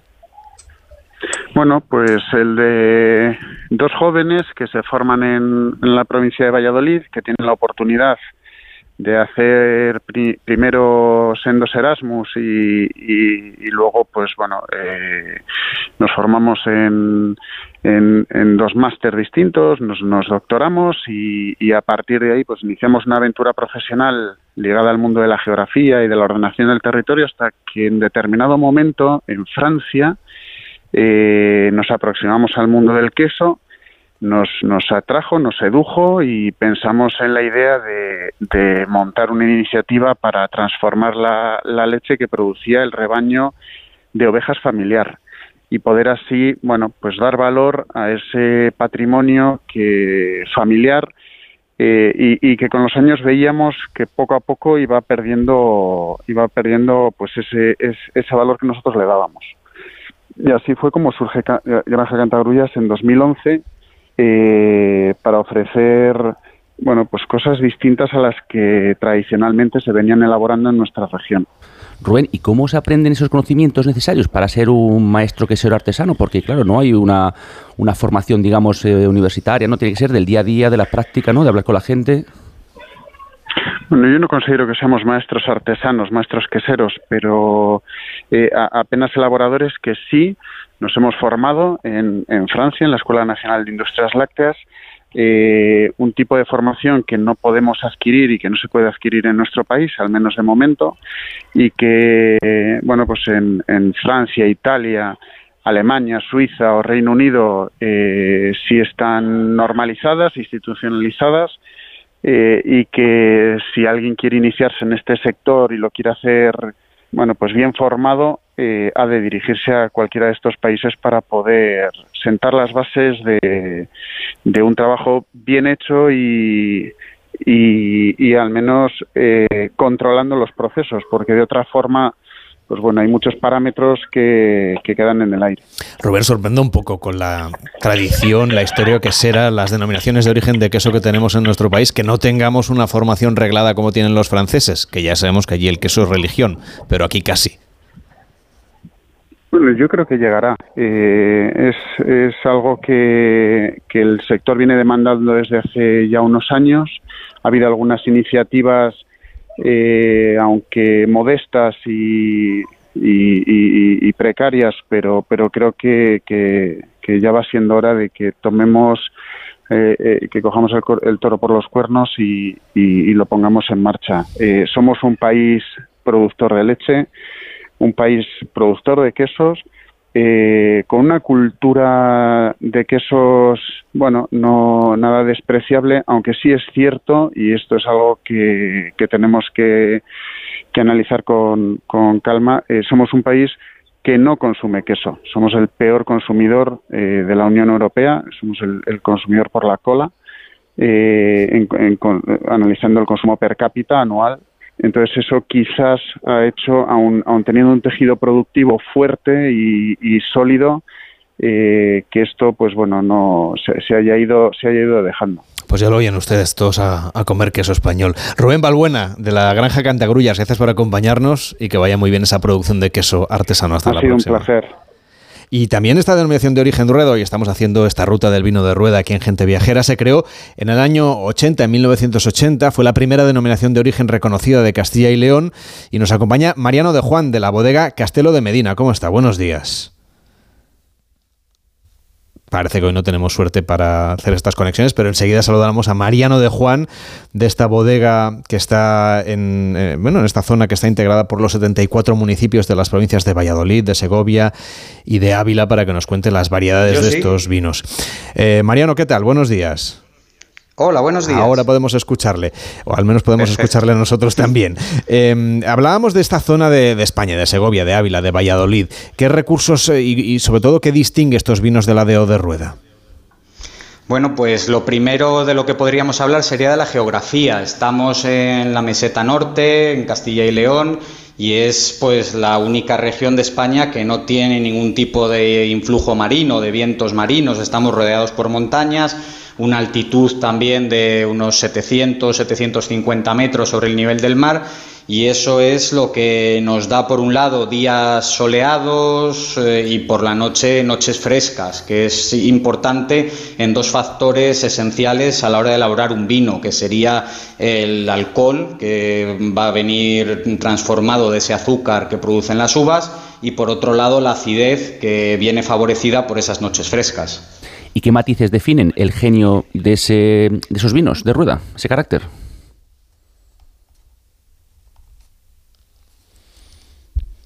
Enseguida, enseguida le saludamos de nuevo y hablamos con él. Eh, no sé si está Cristina Solís con nosotros para poderle preguntar cuándo es la mejor época del año para hacer esta ruta del vino de rueda, que no sé si tiene que ver con la vendimia, con el momento en el que está a punto, a punto, a punto de recogerse la uva. Bueno, casi voy a decir que todos, porque en cada momento hay algo, algo bonito que contar. Eh, el invierno aquí es un poco crudo porque tenemos temperaturas bastante bajas, eh, pero podemos eh, empezar a, a, pensar en la poda y en trabajos en el campo muy bonitos que nos explican cómo va a ser luego un vino, ¿no? además del clima y de cómo venga un poco el año. Pero quizá eh, primavera y otoño son épocas magníficas. En la primavera empezamos a ver la transformación de, del paisaje, empezamos a ver la formación de la uva, la floración y es un momento muy bonito. Además que se disfruta de una bonita fauna, de una bonita flora, el contraste de colores y por supuesto la vendimia, que en nuestro caso llega, bueno, vamos a decir que finales de agosto, principios de septiembre, depende un poco del año. Eh, y es un momento en el que se vive el vino con los cinco sentidos. Además, en nuestro caso, la vendimia tiene la peculiaridad de que es nocturna. Prácticamente toda la uva se recoge por la noche y, la vida nocturna en los pueblos es tremenda. Hay muchísima actividad. Eh, paras en cualquier bar y, te encuentras a los viticultores. El olor del vino, el olor del mosto en, el campo y por los pueblos, eh, los tractores, las luces, bueno, es un momento muy mágico. Pero sí que es cierto que casi desde este mes pasado hasta octubre, noviembre podemos vivir el vino ya con cierta intensidad. Mariano, ¿cómo son esas noches de vendimia? Pues la verdad es que muy especiales. Se vive un ambiente, bueno, pues un poco de tensión por un lado, porque es verdad que nos jugamos todo el año en pocas noches pero también con emoción y con ilusión porque empieza un ciclo nuevo. Entonces es algo que es muy curioso además de vivir y recomiendo a todos que si se pueden acercar en esta época vengan porque el ver toda esa actividad nocturna de pueblos muy chiquititos que en principio pues tienen poca población, como ya hemos comentado, y ver pues cómo como pequeñas luciérnagas en el campo se van moviendo pues esas vendimiadoras, la actividad en bodega, la verdad es que son, es una época muy especial y que vivimos todos los años con especial ilusión. Aunque sé que siempre están pendientes del tiempo que todavía falta, pero ¿cómo avanza la cosecha de este año? Bueno, pues hemos tenido un inicio de año bastante seco. Estos últimos días, estos diez últimos días, ha llovido, lo que pasa que también ha caído algo de granizo. Entonces, bueno, dentro de que la zona de la de ruedas es extensa, pues es un poco lotería, digamos. El que ha tenido la buena suerte de que le llueva, pues le ha favorecido. El que ha tenido la mala suerte de que le granice, pues le ha perjudicado.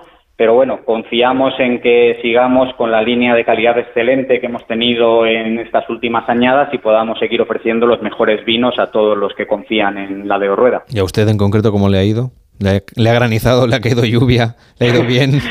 Pues nosotros contamos con 180 hectáreas divididas en tres sectores distintos, digamos, y hemos tenido un poco de todo. Tenemos eh, distintos tipos de suelos, distintos tipos de pendientes, entonces al final es un poco un seguro natural, digamos, que aunque nos perjudique en una zona, otra suele salir mejor. Entonces, bueno, pues vamos a poder seguir ofreciendo vinos de, calidad excelente como todos los años. Está bien, que no se lo jueguen todo a un solo color. Mariano de Juan, de la bodega Castelo de Medina, gracias por acompañarnos. Buenos días. Gracias a ustedes, buenos días. Y Cristina Solís, representante de la Ruta del Vino de Rueda, de esta DO que podemos conocer a fondo en Castilla y León y que nos está esperando también este verano para hacer rutas de enoturismo. Hasta la próxima, buenos días. Buenos días. Hacemos una pausa en Gente Viajera y a la vuelta vamos a hablar del edadismo, es decir, la discriminación de las personas cuando llegan a cumplir cierta edad, porque no en ningún sitio está escrito que tengan que dejar de seguir no solamente aportando a la sociedad, sino también disfrutando de la vida. Ahí están los viajes del Inserso, por ejemplo. En Onda Cero, Gente Viajera, Carlas Lamelo. Pensando en tus próximas vacaciones en Ibiza, descubre Vibra Hotels, la mayor cadena hotelera de la mágica isla de Ibiza. En pareja, solo, con familia, Vibra Hotels tiene un sitio para ti en las mejores zonas de Ibiza. Aprovecha ahora los descuentos disponibles solo en nuestra web vibrahotels.com. Vibra Hotels, el paraíso más cerca. Ya puedes solicitar online el voto por correo para las próximas elecciones generales del 23 de julio. Entra en la página web correos.es y envía tu solicitud. Tienes de plazo hasta el día 13 de julio. Correos. La salud es indispensable en nuestras vidas. Una buena salud bucal se refleja en la salud general. Por eso el primer paso es la prevención con Vitis. Protege y cuida la salud de tus encías con la gama específicamente diseñada y formulada de cepillo, pasta y colutorio de Vitis Encías. De venta en farmacias y para farmacias. Vitis, más que una boca, es salud. En 2030, dicen que imprimiremos órganos en 3D lo más surrealista de 2030 sería que el sinogarismo siguiera existiendo. Juntos podemos solucionarlo. Te necesitamos. Ahora. Hazte socio. Hazte socia. En hogarsi.org. Es que si pasa algo, tardamos dos horas en llegar hasta aquí. Tranquilo, porque nosotros respondemos en menos de 20 segundos. ¿Ves? Con las cámaras y sensores ya está todo protegido. Así, si alguien intenta entrar a robar o a ocupar tu casa, nos enteramos antes y facilitamos las imágenes a la policía para que puedan actuar cuanto antes. Este verano protege tu hogar frente a robos y ocupaciones con la alarma de Securitas Direct. Llama ahora al 900-272-272. ¿Nervioso por la vuelta al trabajo? Tranquilo, toma Ansiomet. Ansiomet con triptófano, lúpulo y vitaminas del grupo B contribuye al funcionamiento normal del sistema nervioso. Ansiomet, consulta a tu farmacéutico o dietista. En Onda Cero, gente viajera. Carlas Lamelo.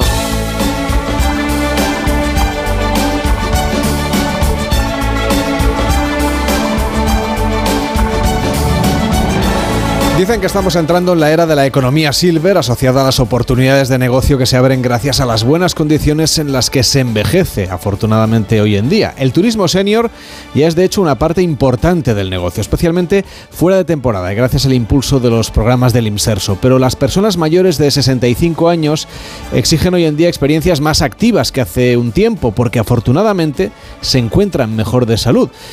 Eh, sé que decir esto en la radio es dar alas a un estereotipo que en realidad ahora queremos romper aquí en Gente Viajera. Hay que acabar con el edadismo, es decir, los prejuicios sobre las personas con más edad. Manuel Domínguez, ¿cómo estás? Buenos días. Pues eh, muy buenos días. Manuel Domínguez. Edadismo. Manuel Domínguez es periodista, es doctor en comunicación social, es un hombre de radio, es emérito también y es autor del libro Senior, la vida que no cesa. ¿Por qué seguimos teniendo prejuicios sobre las personas de más edad, Manel? Eh, pues dispongo de una hora en el programa o menos. Mm, no, un poquito menos, Sí. que el que quiera que lea el libro. exacto, exacto. Sí, bueno, este, mira, eh, vamos a ver, Carlos, la realidad... Eh, ¿Por qué existe el edadismo? Permíteme que haga una, una pequeña reflexión sobre eso. ¿no? no, me voy a, no me voy a remontar ni a Roma ni a Grecia, aunque es de Senectute de Cicerón. Pero vamos a lo más cerca para entender qué es lo que sucede o qué es lo que está sucediendo. Intentamos parar desde la, desde la literatura, desde el ensayo, desde, desde el libro. ¿no? La revolución industrial, en el, 18, eh, junto a lo que después supo, fue el Fordismo, en la creación de automóviles en Detroit, y el Taylorismo, todo eso generó generó una hiperproducción de la, de la industria y un arrinconamiento de las personas en ese sentido. Eh, en aquel momento, permitirle un titular era produce y muere. ¿no? Mm. Efectivamente, así estaba montado el sistema. y además ya no cuento los niños que ocurrían en ese momento. ¿no? De ese proceso de produce y muere por, en fin, esto es un título que sacamos aquí para entender y comprender hasta hoy 2023. ¿no? Y una enaltación de la juventud, apartando a las personas seniors que solo eran utilizadas, pero nunca fueron consideradas en su talento, en su experiencia y, si acaso como mucho, únicamente en el proceso asistencial. Llegado el 2023, eh, hemos dicho que basta, hemos dicho mm, no es un golpe de puño en la mesa, es una nueva mirada, y el edadismo mm, nace pero no tenía nombre. Y entonces, en, el 68, eh, Robert Barler, el, psiquiatra y gerontólogo le puso nombre a James y a partir de ahí esta barbarie tiene nombre. Se llama edadismo, que es la discriminación, como muy bien decías, contra las personas mayores y también contra los jóvenes de forma prematura. Pero ahora nos centramos en los seniors. Esta idea, sobre todo, parece que está desdibujándose. vive una doble situación. Por un lado, en Francia hemos visto ¿no? que hay una lucha por eh, evitar el retraso de la jubilación y, sin embargo, tú defiendes que la gente que quiera pueda decidir continuar trabajando el tiempo que necesite. Bueno, interesante matiz. Eh, Jubilarse es un adjetivo viejo. ¿Vale? Hay, que, hay que quitarlo de encima, tiene demasiados clichés y estereotipos en contra. Este es un jubilado, esto es igual a un inútil, ¿no? Es decir, cambiar eso en la mente de las personas va a ser muy difícil. Por eso yo propongo la palabra senior, que viene del latín y que implica más, cosas más saludables. ¿no? no digo, no digo no estoy en contra de la jubilación, obviamente que no, pero la jubilación, la jubilación es un derecho, no una obligación. Es decir, que uno puede jubilarse, debe, existir esa, y además es un, gran logro de la sociedad, ¿no?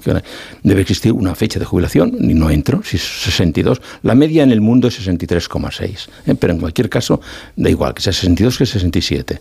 Lo que yo le digo es que le digo al Estado y le digo a la empresa, empresa, Estado, yo me jubilaré cuando considere pero si me quiero jubilar a la hora, a, la, a la edad oficial, tengo el derecho de hacerlo. Solo faltaría. Y si no quiero hacer nada, no hago nada y miro todo el día los árboles. Pero por lo tanto, lo que no puede ser es que nos obliguen a jubilar a una edad, porque eso sí que es edadismo institucional. Claro, pero jubilarse ya no es sinónimo inactividad que a lo mejor podía haber sido, no sé, hace un par de generaciones. Ahora la gente cuando se jubila, afortunadamente, tenemos un sistema de salud que nos ha cuidado un poquito más en general y nos permite, por ejemplo, viajar. Hay mucha gente que espera a la jubilación para vivir una vida activa, pero sin bueno, con otras obligaciones, digamos. Matiz, matiz, efectivamente. Yo no voy a entrar en la economía silver, ni voy a entrar en el marketing de, las, de la banca, no el libro es más profundo, el, pretende, ¿eh? pretende ser más profundo, pretende entrar, entrar en el edadismo. Es, es un libro, mira, digo para, es poliédrico, ¿no? Que es, ¿qué entendemos en el edadismo? ¿Qué entendemos por el mundo laboral? ¿Qué entendemos por la jubilación? ¿Qué entendemos por la ciencia? Cómo vamos a evolucionar científicamente nuestras células y nuestras vidas, qué es el patrimonio inmaterial de la humanidad, qué es la sociedad del conocimiento aplicada a, los, a las personas mayores. ¿no? Es todos tenemos opinión en la vida, por supuesto, pero lo que pretende Senior la vida que no cesa es aportar criterio para el debate, criterio para cambiar ese proceso. El que uno vaya de viaje ¿eh? es fantástico, absolutamente. Trabajes o no trabajes, pero eso no es envejecimiento activo. Eso es placer, que está muy bien. El ocio, yo, las personas de 30, 40, 50 años trabajan y se van de vacaciones. Mm. Eso es estupendo, pero no debemos confundir. la transformación de los seniors está a punto de suceder. Estamos en el punto cero. Estamos iniciando un nuevo cambio, un nuevo cambio de edad, un nuevo cambio de actitud, un nuevo cambio social. Lo que prende el libro es decir, ¿qué va a ocurrir con nosotros en los próximos 40, 50 años con una cierta visión que se aproxima a una cierta realidad? ¿Y cuál es la tendencia? ¿no? Que tú nos dices que tiene que haber mayor relación intergeneracional oh, entre los más jóvenes y los más mayores. Claro, el edadismo, fíjese de Carlos, el edadismo se ha encargado de devorar esa situación, de lapidar esa situación. Es decir, nos, ha dicho, nos han dicho desde, el siglo XVIII y el, Fordismo, nos han dicho que lo, lo, que vale en esta vida es el talento de los jóvenes, que el talento de los seniors queda en un segundo plano. Es una barbaridad, una auténtica barbaridad y una fake news, una gran fake news que ha generado esa primera pandemia social que es el edadismo. La ciencia demuestra claramente dos cosas, y muy claramente. ¿eh?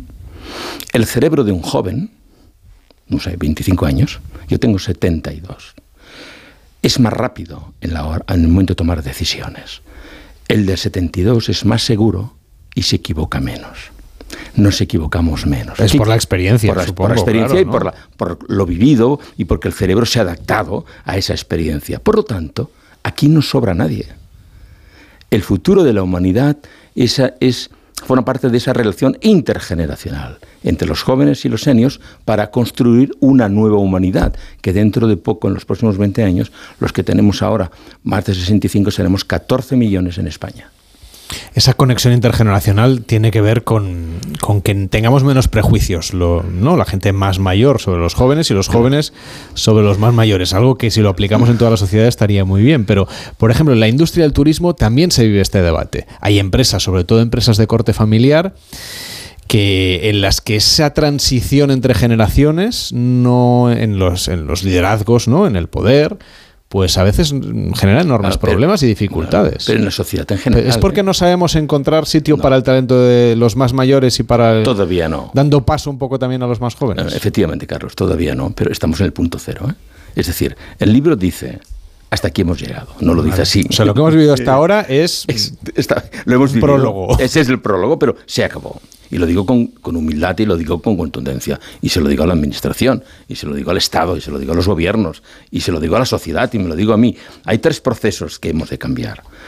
Es ese, ese, eh, ese edadismo institucional, que el Estado aplica, no porque el Estado sea malo, es por ignorancia.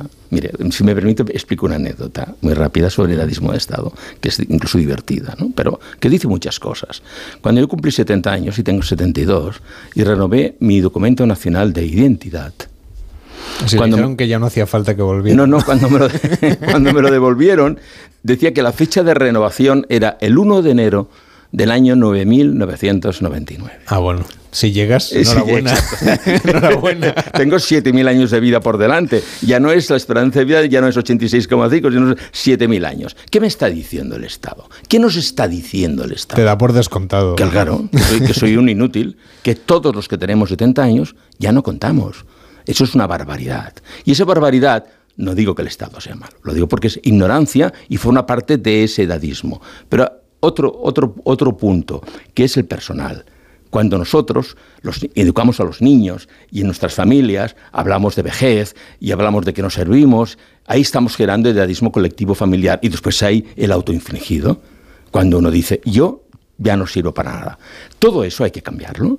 Y hay que cambiarlo desde el, el libro pretende dar ese golpe de puño, los medios de comunicación, cuando los medios de comunicación, como hace, unas semanas, yo decía en la, en la- en la- en la- en la entrevista en televisión española y me decía y decía ¿dónde están las presentadoras de los telediarios de 50 años y de 65? Y, y me decían no hay. Bueno, hay algunos programas que tienen que tienen presentadoras de 50, pero en los telediarios, los, los, times de la información no están. ¿Y por qué no están? Hombre, están en la radio, pero en la radio no se les ve la cara.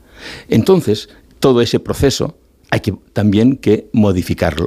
Y cuando un, director de un medio de comunicación radiofónico le dice a otro que está entrevistando y está hablando de tecnología, algo muy recurrente, y le dice, oiga, explíquemelo como si yo fuera mi padre. ¿Pero qué pasa? ¿Su padre es tonto? ¿Su padre no va a comprenderlo? Eso es edadismo aplicado a los medios. Todas esas cosas es lo que tenemos que modificar también. Cuando Alberto Núñez Feijóo estuvo en Barcelona por San Jordi, compró varios libros y uno de los que compró, Feijóo tiene 61 años, son 10 años más que Pedro Sánchez y 10 años menos que, que tú. ¿Cómo fue esto de la compra? Porque creo que justo no estabas tú en el momento en el No, que se acercó. no, no estaba. Eh, los autores firman por San Jordi, como ocurre con la Feria del Libro de Madrid, pero van rotando ese día. Te perdiste la... Eh, Estaba firmando en la, La librería- compra más mediática de tu libro. ex- Exacto, exacto. Estaba, estaba firmando con, con la librería Garbitroa en el Paseo de Gracia y no estaba en el stand de Diéresis. Entonces recibí un WhatsApp. Dice, oye, está Rajoy, ahí está Rajoy, está fijo en el, en el stand comprando senior. Digo, digo, "Ah, es estupendo. Y, y dice, ¿y qué dice? Dice, este es un tema muy importante, muy serio que tener en cuenta. Y me alegré, ¿eh? dije, bien, que la política entre y se lo crea, me pareció fantástico. Y sin embargo los políticos de este tema mucho no hablan. No están todavía. Yo voy a perdonar a todo el mundo todavía. Bueno, no tengo que perdonar a nadie. Pero quiero decir, estamos en el punto cero. Vamos a crear el debate. Vamos a crear eh, cómo renovamos todo este proceso. Y en eso estamos. Es decir, que por lo tanto, en este no sé, dentro de dos años, si me haces esa pregunta, Carlos, tendré quizás alguna respuesta. Por ejemplo, eh, el Endacari Vasco, que me ha invitado hace, eh, para, dentro de dos semanas para, hacer para explicar esto delante del, delante del empresariado vasco con el Endacari. Es decir, están ocurriendo cosas. Están ocurriendo cosas. Eso es magnífico. ¿Y cómo lo han tratado los medios este tema? ¿no? Es decir, que eh, todos estamos en ese proceso porque el libro nace en un momento en que estaba latente en el alma de la ciudad, en el alma de las personas este proceso y de pronto pum, ha empezado a explotar. Claro, la gente seguramente pensará, bueno, cuando yo me acerco a cierta edad a una agencia de viajes, por ejemplo, lo que me proponen no es lo que me gustaría hacer. Porque la gente, aunque tenga edad, pues puede vivir una vida Claro, activa si la claro, salud le acompaña y si el, el chasis le acompaña, para entendernos. efe- efectivamente. Eh, ¿Crees tú que la industria turística eh, algunas veces peca de edadismo haciendo propuestas un poco insulsas a los viajeros. No voy a, mira, no soy quien para juzgar eso, pero eh, es la sociedad española en todos los términos, no únicamente el turismo. El turismo al fin y al cabo. Te pregunto por el turismo porque es nuestro tema aquí.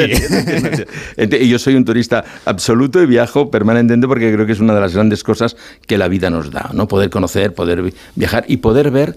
Y si eres turista y ves cómo trata Asia a, los, a las personas mayores, porque el edadismo está muy centrado en Estados Unidos y muy centrado en Europa. Pero si, vas a Japón, si vas a, Asia, a cualquier, casi, a casi cualquier lugar de Asia, incluso a China, a veces tenemos un recorrido con China, pero eh, si vas allá verás el trato que hay a las personas mayores. Hay otra dignidad, hay otra dignidad de trato. Cuando viajamos, obviamente también podemos ver otras cosas del mundo y me gustaría saber alguno de los viajes que a ti, Manel, te haya marcado especialmente. Uy, Gran pregunta ahora. Pues esta me la tenía que haber preparado, pero no, así, así, improvisado siempre es mejor. Sí, no voy a caer en, mira, eh, yo creo que eh, me enamoré de la India.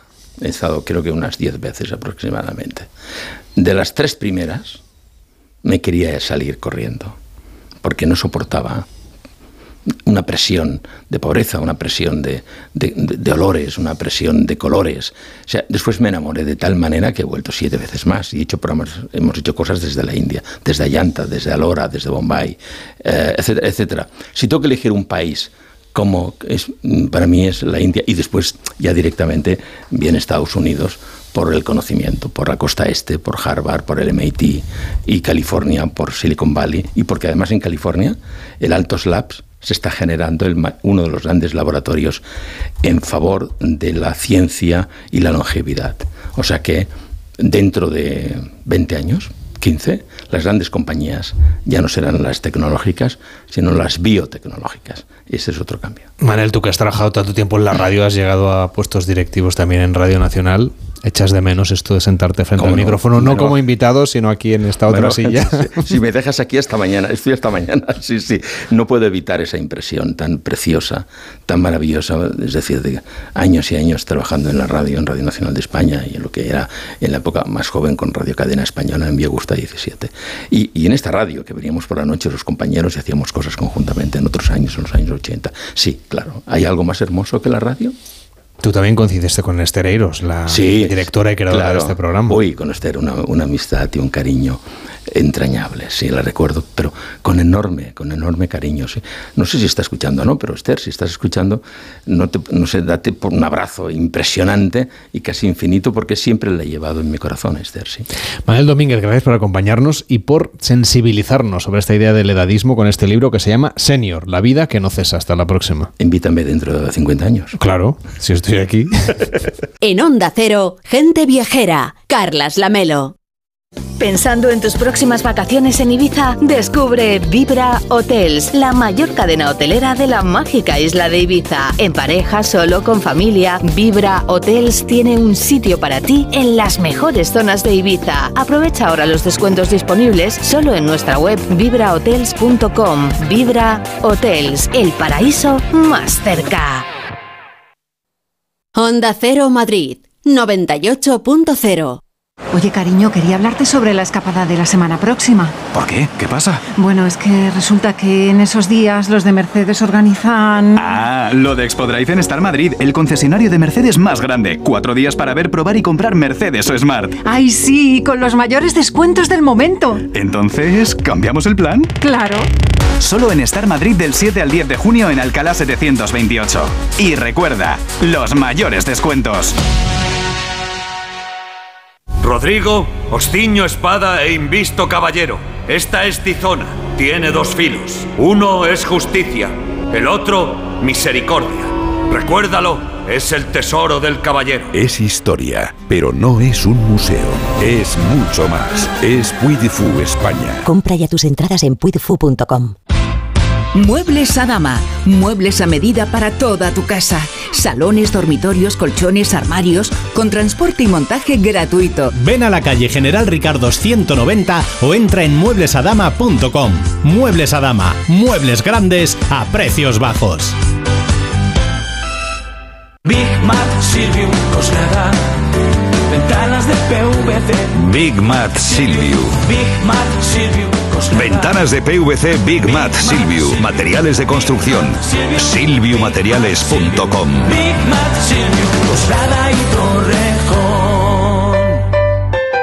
Las vacas Angus y Wagyu de la ganadería Organic comen pastos naturales reforzados con una mezcla de higos secos y pasta de aceite de oliva virgen extra. Es una carne increíble. Y como queremos que la pruebes, te llevamos del campo a tu casa dos solomillacos de 300 gramos, un chuletón de un kilo y cuatro hamburguesas de 150 gramos por solo 69 euros. Todo Angus Eco de Organic. Haz tu pedido 910 2010 910 2010 o en carneorganic.com. Organic, la mejor carne del mundo. Te compra tu coche, te compra tu carro, te compra tu buga. Te compra tu furgo, te compra tu moto, te compra tu auto, caravan. ¿Te han hecho una oferta? Te la mejoramos. Has oído bien. Mejor precio garantizado y compromiso de pago en 24 horas. Ven a vernos. ¿Quieres escuchar a Amal Clooney, viajar alrededor del planeta con Celine Cousteau o aprender de Adam Grant? Llega a Madrid la gira mundial We Choose Earth Tour de EDP, una conferencia mundial que pretende inspirar un cambio colectivo hacia un futuro más verde y sostenible para nuestro planeta, con actuaciones musicales como la de Macaco. Acompáñanos en este reto el jueves 22 de junio en el Teatro EDP Gran Vía. Entradas a la venta en edp.com y recuerda que el importe de tus entradas está destinado a organizaciones sin ánimo de lucro. Onda Cero, Madrid. Gente Viajera, el programa de viajes de Onda Cero con Carlas Lamelo.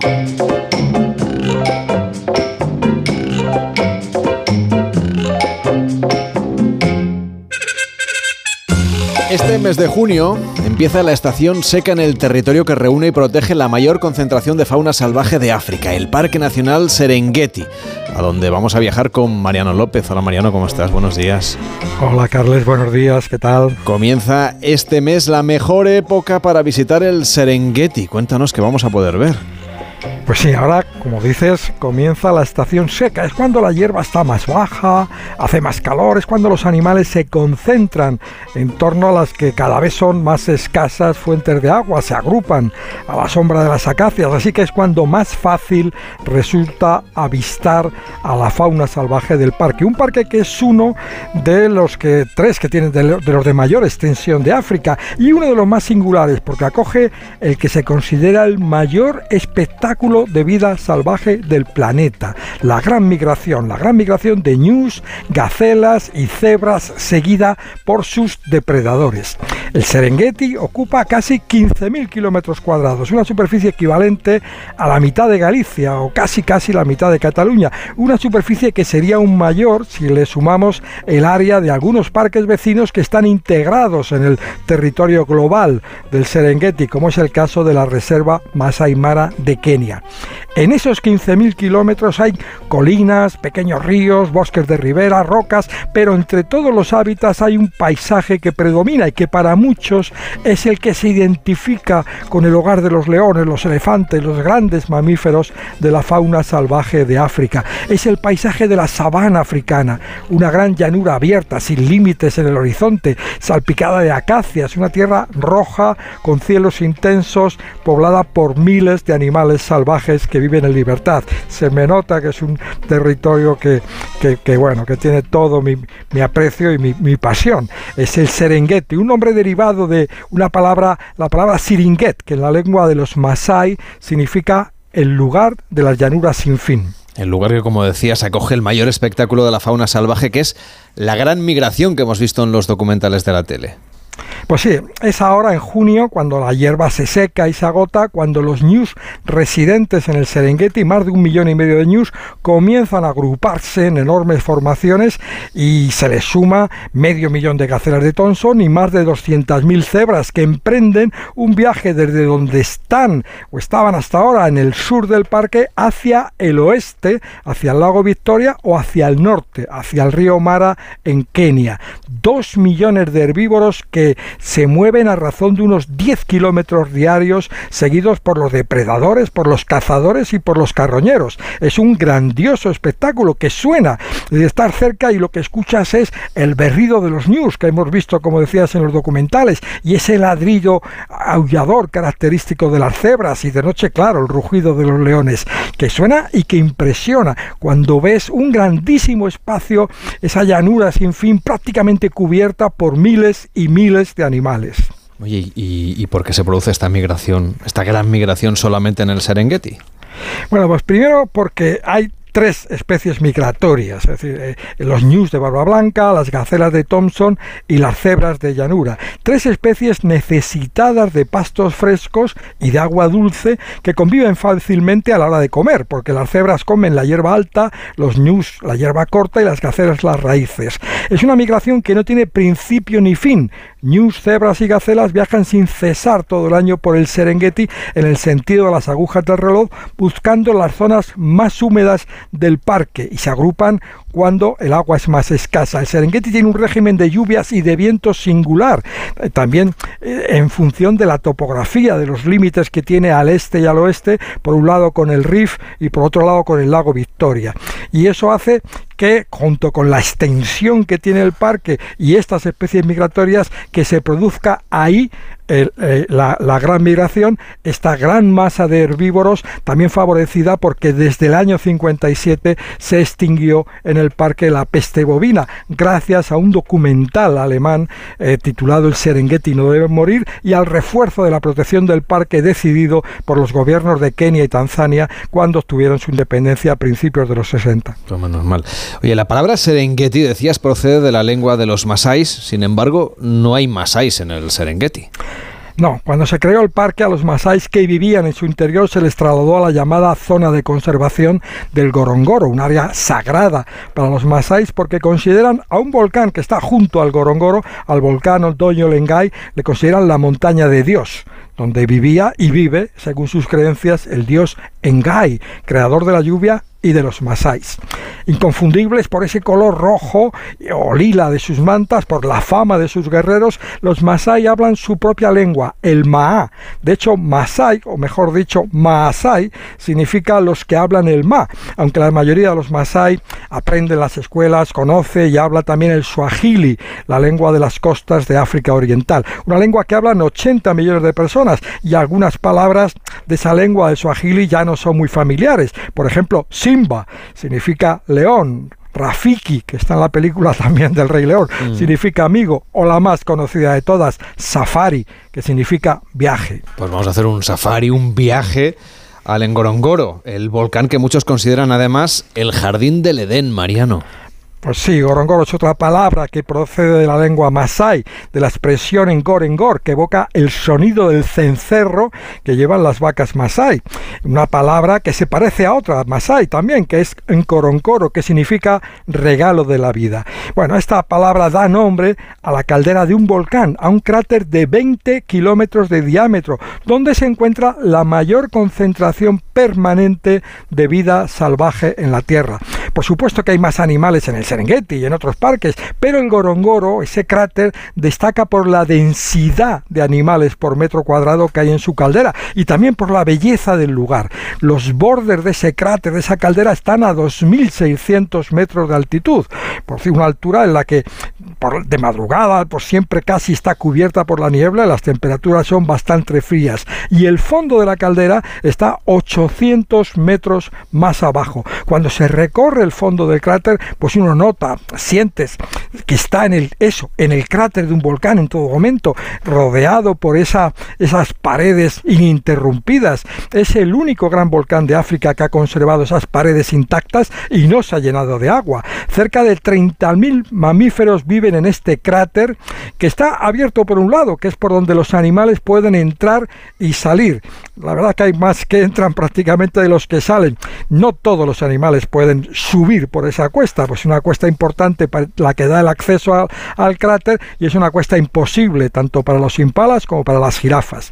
El interior de ese cráter, a pesar de ese reducido tamaño, pues hay diferentes ecosistemas. Hay un bosque, un lago alcalino, dos pantanos, zonas pedregosas y pastizales, llanuras siempre con hierba. Es un lugar de una gran, gran belleza que está comunicado por el con el Serengeti a través de una carretera que cruza la llamada área de conservación del Gorongoro, el perímetro del volcán en el que viven unos 10.000 masáis. El conjunto de lo que estamos hablando, el área del Gorongoro y el Parque Nacional del Serengeti, junto con la gran migración, están considerados y con razón una de las grandes maravillas del mundo. ¿Y qué música nos has traído, Mariano, hoy para despedir gente viajera? Pues mira, un tema que ahora, que esta primera semana de junio, está el primero en las listas de éxito de Tanzania. Se llama Single Again, solo de nuevo. Y lo canta eh, uno de los eh, representantes del afropop que tiene más éxito en Tanzania en los últimos tres años. Harmonize es un nombre artístico, el nombre artístico de Rajib Abdul Kahali. La canción eh, la canta en inglés con algunas expresiones en suajili. Single again, solo de nuevo, y en suajili se diría Nico Tena. Por cierto, el suajili se pronuncia muy parecido al español. Harmonize con el tema número uno en Tanzania, solo de nuevo. So bad, especially when I'm too sober. I'm too sober. It's okay, mama. I'm gonna be okay, mama. Such a shame, mama. You thought it was games, mama. Ooh. Mm. Maybe this love not for me. Mm. Mm. Maybe this love not for me. I'm single. Do you know that I'm single? I'm single again.